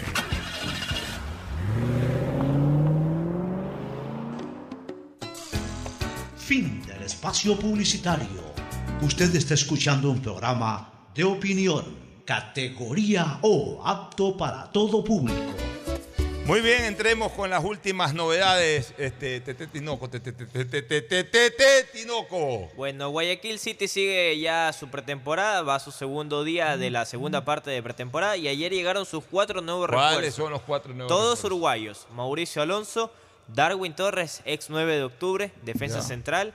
También se suma Winston Fernández y Santiago Ramírez. Un volante, eh, un Esperemos a ver central, dos volantes y un delantero. Es lo que arriba. Esperemos a ver cómo les va. Este, ¿qué cuadro. otra novedad? Ayer salieron los premios económicos para la temporada 2023 de Libertadores, Libertadores y Sud- Sudamericana, sí. A ver. Bueno, Hay incremento, ¿no? Incremento. Mire que, por ejemplo, hay ahora el premio Mérito Deportivo, que es exclusivo para la fase de grupos, que por partido ganado se llevan 300 mil dólares. ¿Cómo por partido bueno? Por partido ganado. Si Barcelona, digamos, le gana el primer, la fecha del partido de la fase de grupos, se Pero gana- eso es en Libertadores o en? Libertadores O y en las dos, en las dos, en ¿no? las dos. Las dos. En Sudamericana son 100 mil 100 dólares. correcto. O sea, por, por cada partido ganado. Por cada partido ganado En la fase de exclusivo grupo nada más, fase de ¿no? grupos, nada más. Para los seis Ya, partidos pero eso significa que aparte el otro billete. Hay, Aparte. hay algo que no entendí. ¿Cuál? Que en la Sudamericana dice partidos de ida y vuelta, pero no hay partidos de ida y vuelta, hay uno solo. A Pero eso es en la, por en pre-sudamericana. En lo que se refiere al local y visitante, primera fase. Exacto. Ya, no, eso es cuando, por ejemplo, eso se de- eso es lo que nadie está inconforme, que se eliminan entre clubes ecuatorianos. Emelec visita a, a Barcelona, no tiene que jugar. El caso de Emelec es Deportivo Cuenca, su rival. Entonces Claro. el Cuenca viene a Guayaquil. Ya, ellos por ser visita tienen la suma de 250 mil dólares. Y Emelec tiene menos. Y Emelec tiene 225 mil Claro, porque por se taquilla. llega a pensar que ellos so- No podrían... solamente eso, claro. pero el Cuenca también tiene gasto, ni siquiera es por lo de la taquilla. O sea, le están reconociendo una especie de 25 mil dólares por ir a la otra cancha. Me No parece justo. 250 mil 250.000 dólares. 250 mil ¿Cuánto, cuánto recibe el, el Cuenca? el Ya, $250 mil dólares. ¿Y cuánto El recibe Melec, por ejemplo? 225 Por eso, mil. pues hay una diferencia de De 25 mil 25.000 dólares que es lo, es lo justo, pues para que vayan, viajen. Además, paguen Emelec hotel. gana la taquilla, ¿no? El el- equipo Emelec local. se lleva la el- taquilla. El equipo local Así se es, hasta demasiado poca la diferencia. Eso va a pasar con los clubes ecuatorianos. Ahora sí lo tengo Delfín y Deportivo Cuenca, que son la visita de Melec. Pero y esto es que si ganan partido en la, en la fase de Es una fase de grupos. le dan por partido ganado 300 mil fuera de el- Es una Copa Fuera- Libertadores. Ya, pero fuera- fuera de lo que le dan por jugar. Así Fuera de lo que le dan por jugar. Fuera de lo que le dan por o sea, jugar. ya con esos Es como un premio. Ya, ya con esos ingresos pues hay que armar equipos competitivos. Pues ya, ya dejémonos Oye, andar el buscando premio de- mucho campeón lugar. de la Libertadores es de 28 millones Ya, de por dólares. favor, pues entonces ya Sí. aquí, aquí mire. 18 millones Ya, de 18 dólares. millones Con de dólares esto, señores, no se justifica. A ver, ya, pues los presupuestos se hacen en base también a expectativas. Correcto. O sea, si ya tienes esos premios, que te van a dar 300 mil por ganar un partido, te van, a dar, 20 te van a dar 28 millones si ganas una Copa Libertadores, seguramente 10 por lo menos o 12 si llegas a una final. Ya arma un equipo para llegar allá. pues. El subcampeón se- lleva 7 millones de ser Copa está, Libertadores. Por eso, o sea, ya arma un equipo para llegar allá, a esa instancia. Ya gasta. pues. O sea, no podemos eh, eh, pretender eh, llegar a esas instancias o ganar partidos de Copa Libertadores con jugadores del Muchurruna o con jugadores marginados o, o separados del Independiente del Valle. O sea, ya hay que ir a buscar nuevamente al campo internacional jugadores de primera dimensión, jugadores de jerarquía, que le permitan al equipo, en este caso a Barcelona, la prestancia requerida para, para pelear cosas grandes. O sea, yo creo que ahora ya eh, clasificar una Copa Libertadores, al menos a los equipos grandes que tienen buena taquilla, eh, etcétera, que tienen buena publicidad, más los premios que ahora da la Copa Libertadores, más los valores que está pagando la Copa Libertadores, es una invitación a armar equipos verdaderamente poderosos, no equipillos ahí como para campeonato nacional y juega a ver qué pasa en la Copa.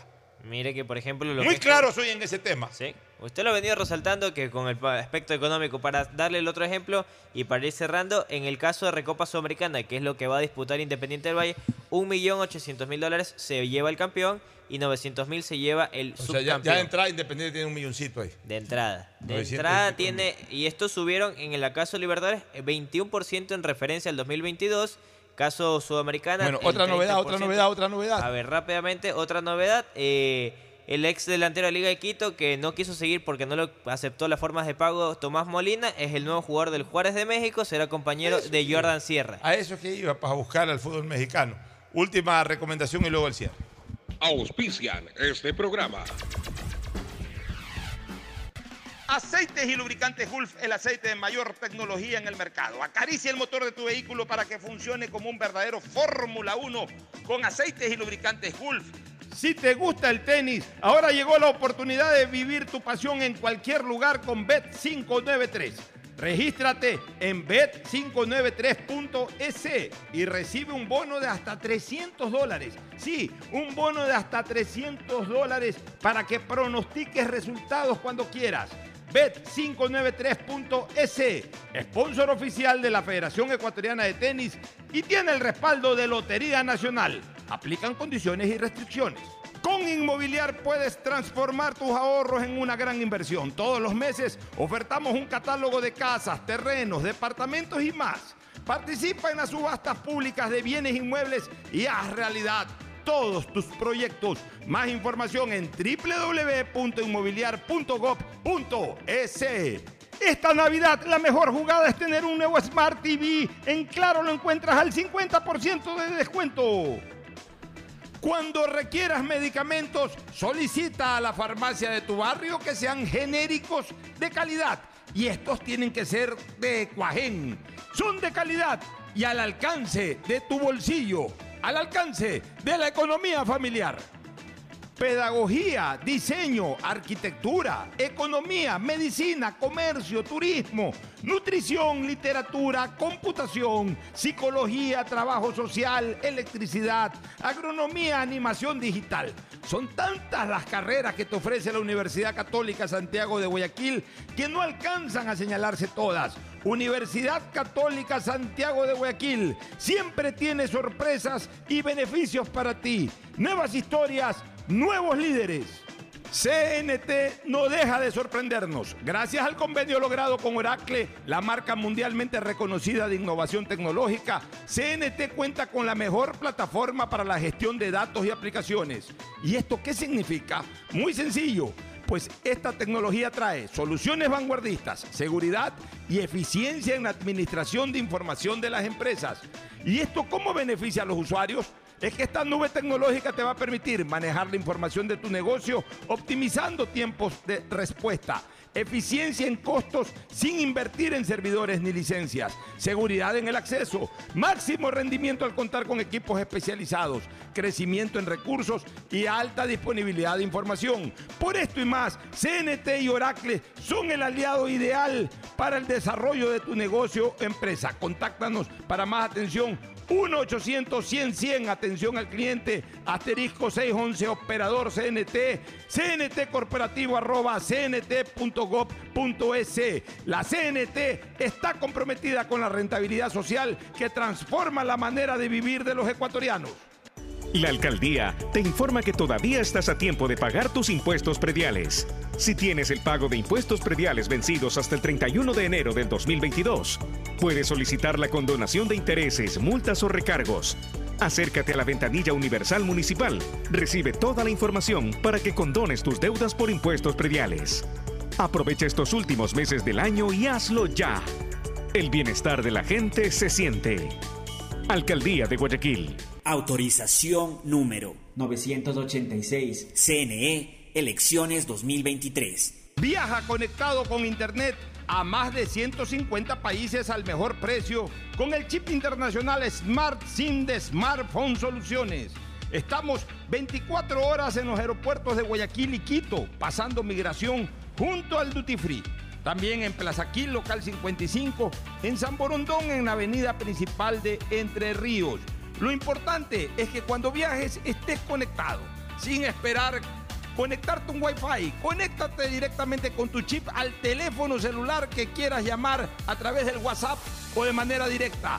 No lo olvides, Smart SIM de Smartphone Soluciones te espera en el aeropuerto con atención 24 horas al día.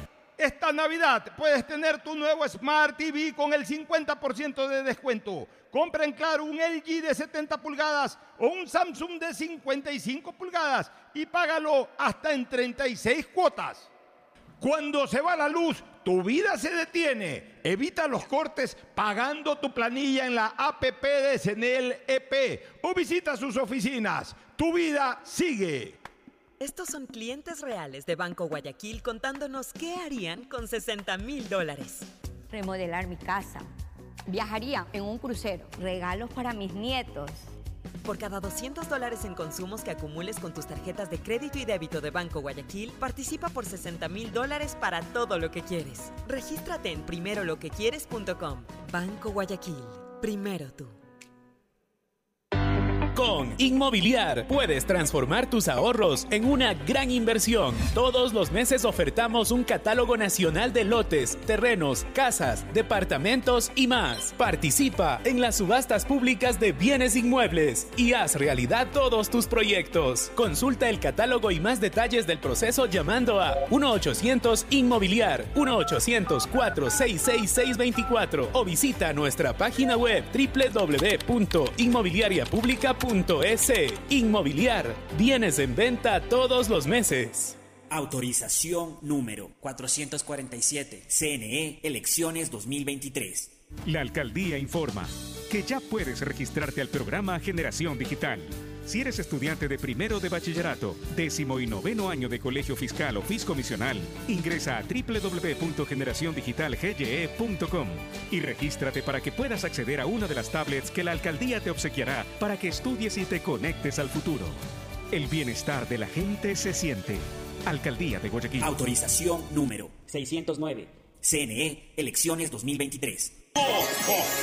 Esta Navidad vuelve la campaña más emocionante a Mole el Fortín. Sí, porque regresó el gran Fortín Bingo Navideño. Por cada 15 dólares de compras tendrás la oportunidad de jugar para llevarte una espectacular camioneta full equipo, cero kilómetros. Además de un fabuloso set de línea blanca, un magnífico set de muebles y tres maravillosas motos eléctricas. Ven y aprovecha a todos tus regalos en Mole el Fortín. Nos vemos el 7 de enero en nuestro juego en vivo. Auspician La Ganga, Mueblería Palito.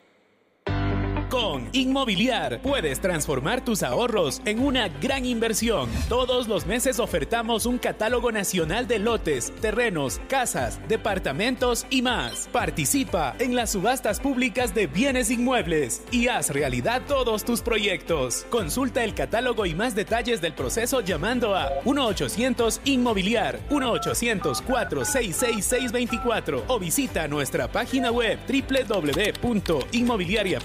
www.inmobiliariapublica.es. Inmobiliar, bienes en venta todos los meses. Autorización número 447. CNE Elecciones 2023. Estamos en la hora del pocho. Gracias por su sintonía. Este programa fue auspiciado por Aceites y lubricantes Gulf, el aceite de mayor tecnología en el mercado. Cuando necesites buenos genéricos, acude a la farmacia de tu barrio y pide genéricos de calidad. Solicita los medicamentos genéricos de Cuajén. Viaja conectado con internet a más de 150 países al mejor precio con el chip internacional Smart SIM de Smartphone Soluciones. Esta Navidad la mejor jugada es tener un nuevo Smart TV. En Claro lo encuentras al 50% de descuento. Con Bet593 juega, pronostica y gana los partidos del Mundial con la polla mundialista de Bet593 utilizando el código POCHO con la garantía de Lotería Nacional. Mole el Fortín y el regreso del Gran Fortín Bingo navideño. Vuelve la campaña de Navidad más emocionante a Mole el Fortín. Por cada 15 dólares de compra tendrás la oportunidad de jugar y llevarte una camioneta full equipo 0 kilómetros. Además, fabulosos sets de líneas blancas, muebles y hasta tres motos eléctricas. Mole el Fortín, el lugar para comprar tus regalos navideños. Universidad Católica Santiago de Guayaquil tiene tantas carreras que ofrecerte que es difícil señalarlas todas. Siempre tiene sorpresas y beneficios para ti. Universidad Católica Santiago de Guayaquil. Nuevas historias, nuevos líderes. Con Inmobiliar puedes transformar tus ahorros en una gran inversión. Todos los meses ofertamos un catálogo de casas, terrenos, departamentos y más. Participa en las subastas públicas de bienes inmuebles y haz realidad todos tus proyectos. Más información en www.inmobiliar.gov.es. CNT no deja de sorprendernos. Gracias al convenio logrado con Oracle, la marca mundialmente reconocida de innovación tecnológica, CNT cuenta con la mejor plataforma para la gestión de datos y aplicaciones. Banco Guayaquil te invita a ganar 60 mil dólares para todo lo que quieres. Por cada 200 dólares de consumo que acumules con tarjetas de crédito o débito del Banco Guayaquil y que las acumules, participa en un sorteo de 60 mil dólares para lo que tú quieras, remodelar tu casa o poner el negocio de tus sueños. Registrándote en primeroloquequieres.com. Banco Guayaquil, primero tú. Con Inmobiliar puedes transformar tus ahorros en una gran inversión. Todos los meses ofertamos un catálogo de casas, terrenos, departamentos y más. Participa en las subastas públicas de bienes inmuebles y haz realidad todos tus proyectos. Más información en www.inmobiliar.gov.es. Esta Navidad puedes tener tu nuevo Smart TV con el 50% de descuento. Compra en Claro un LG de 70 pulgadas o un Samsung de 55 pulgadas y págalo hasta en 36 cuotas.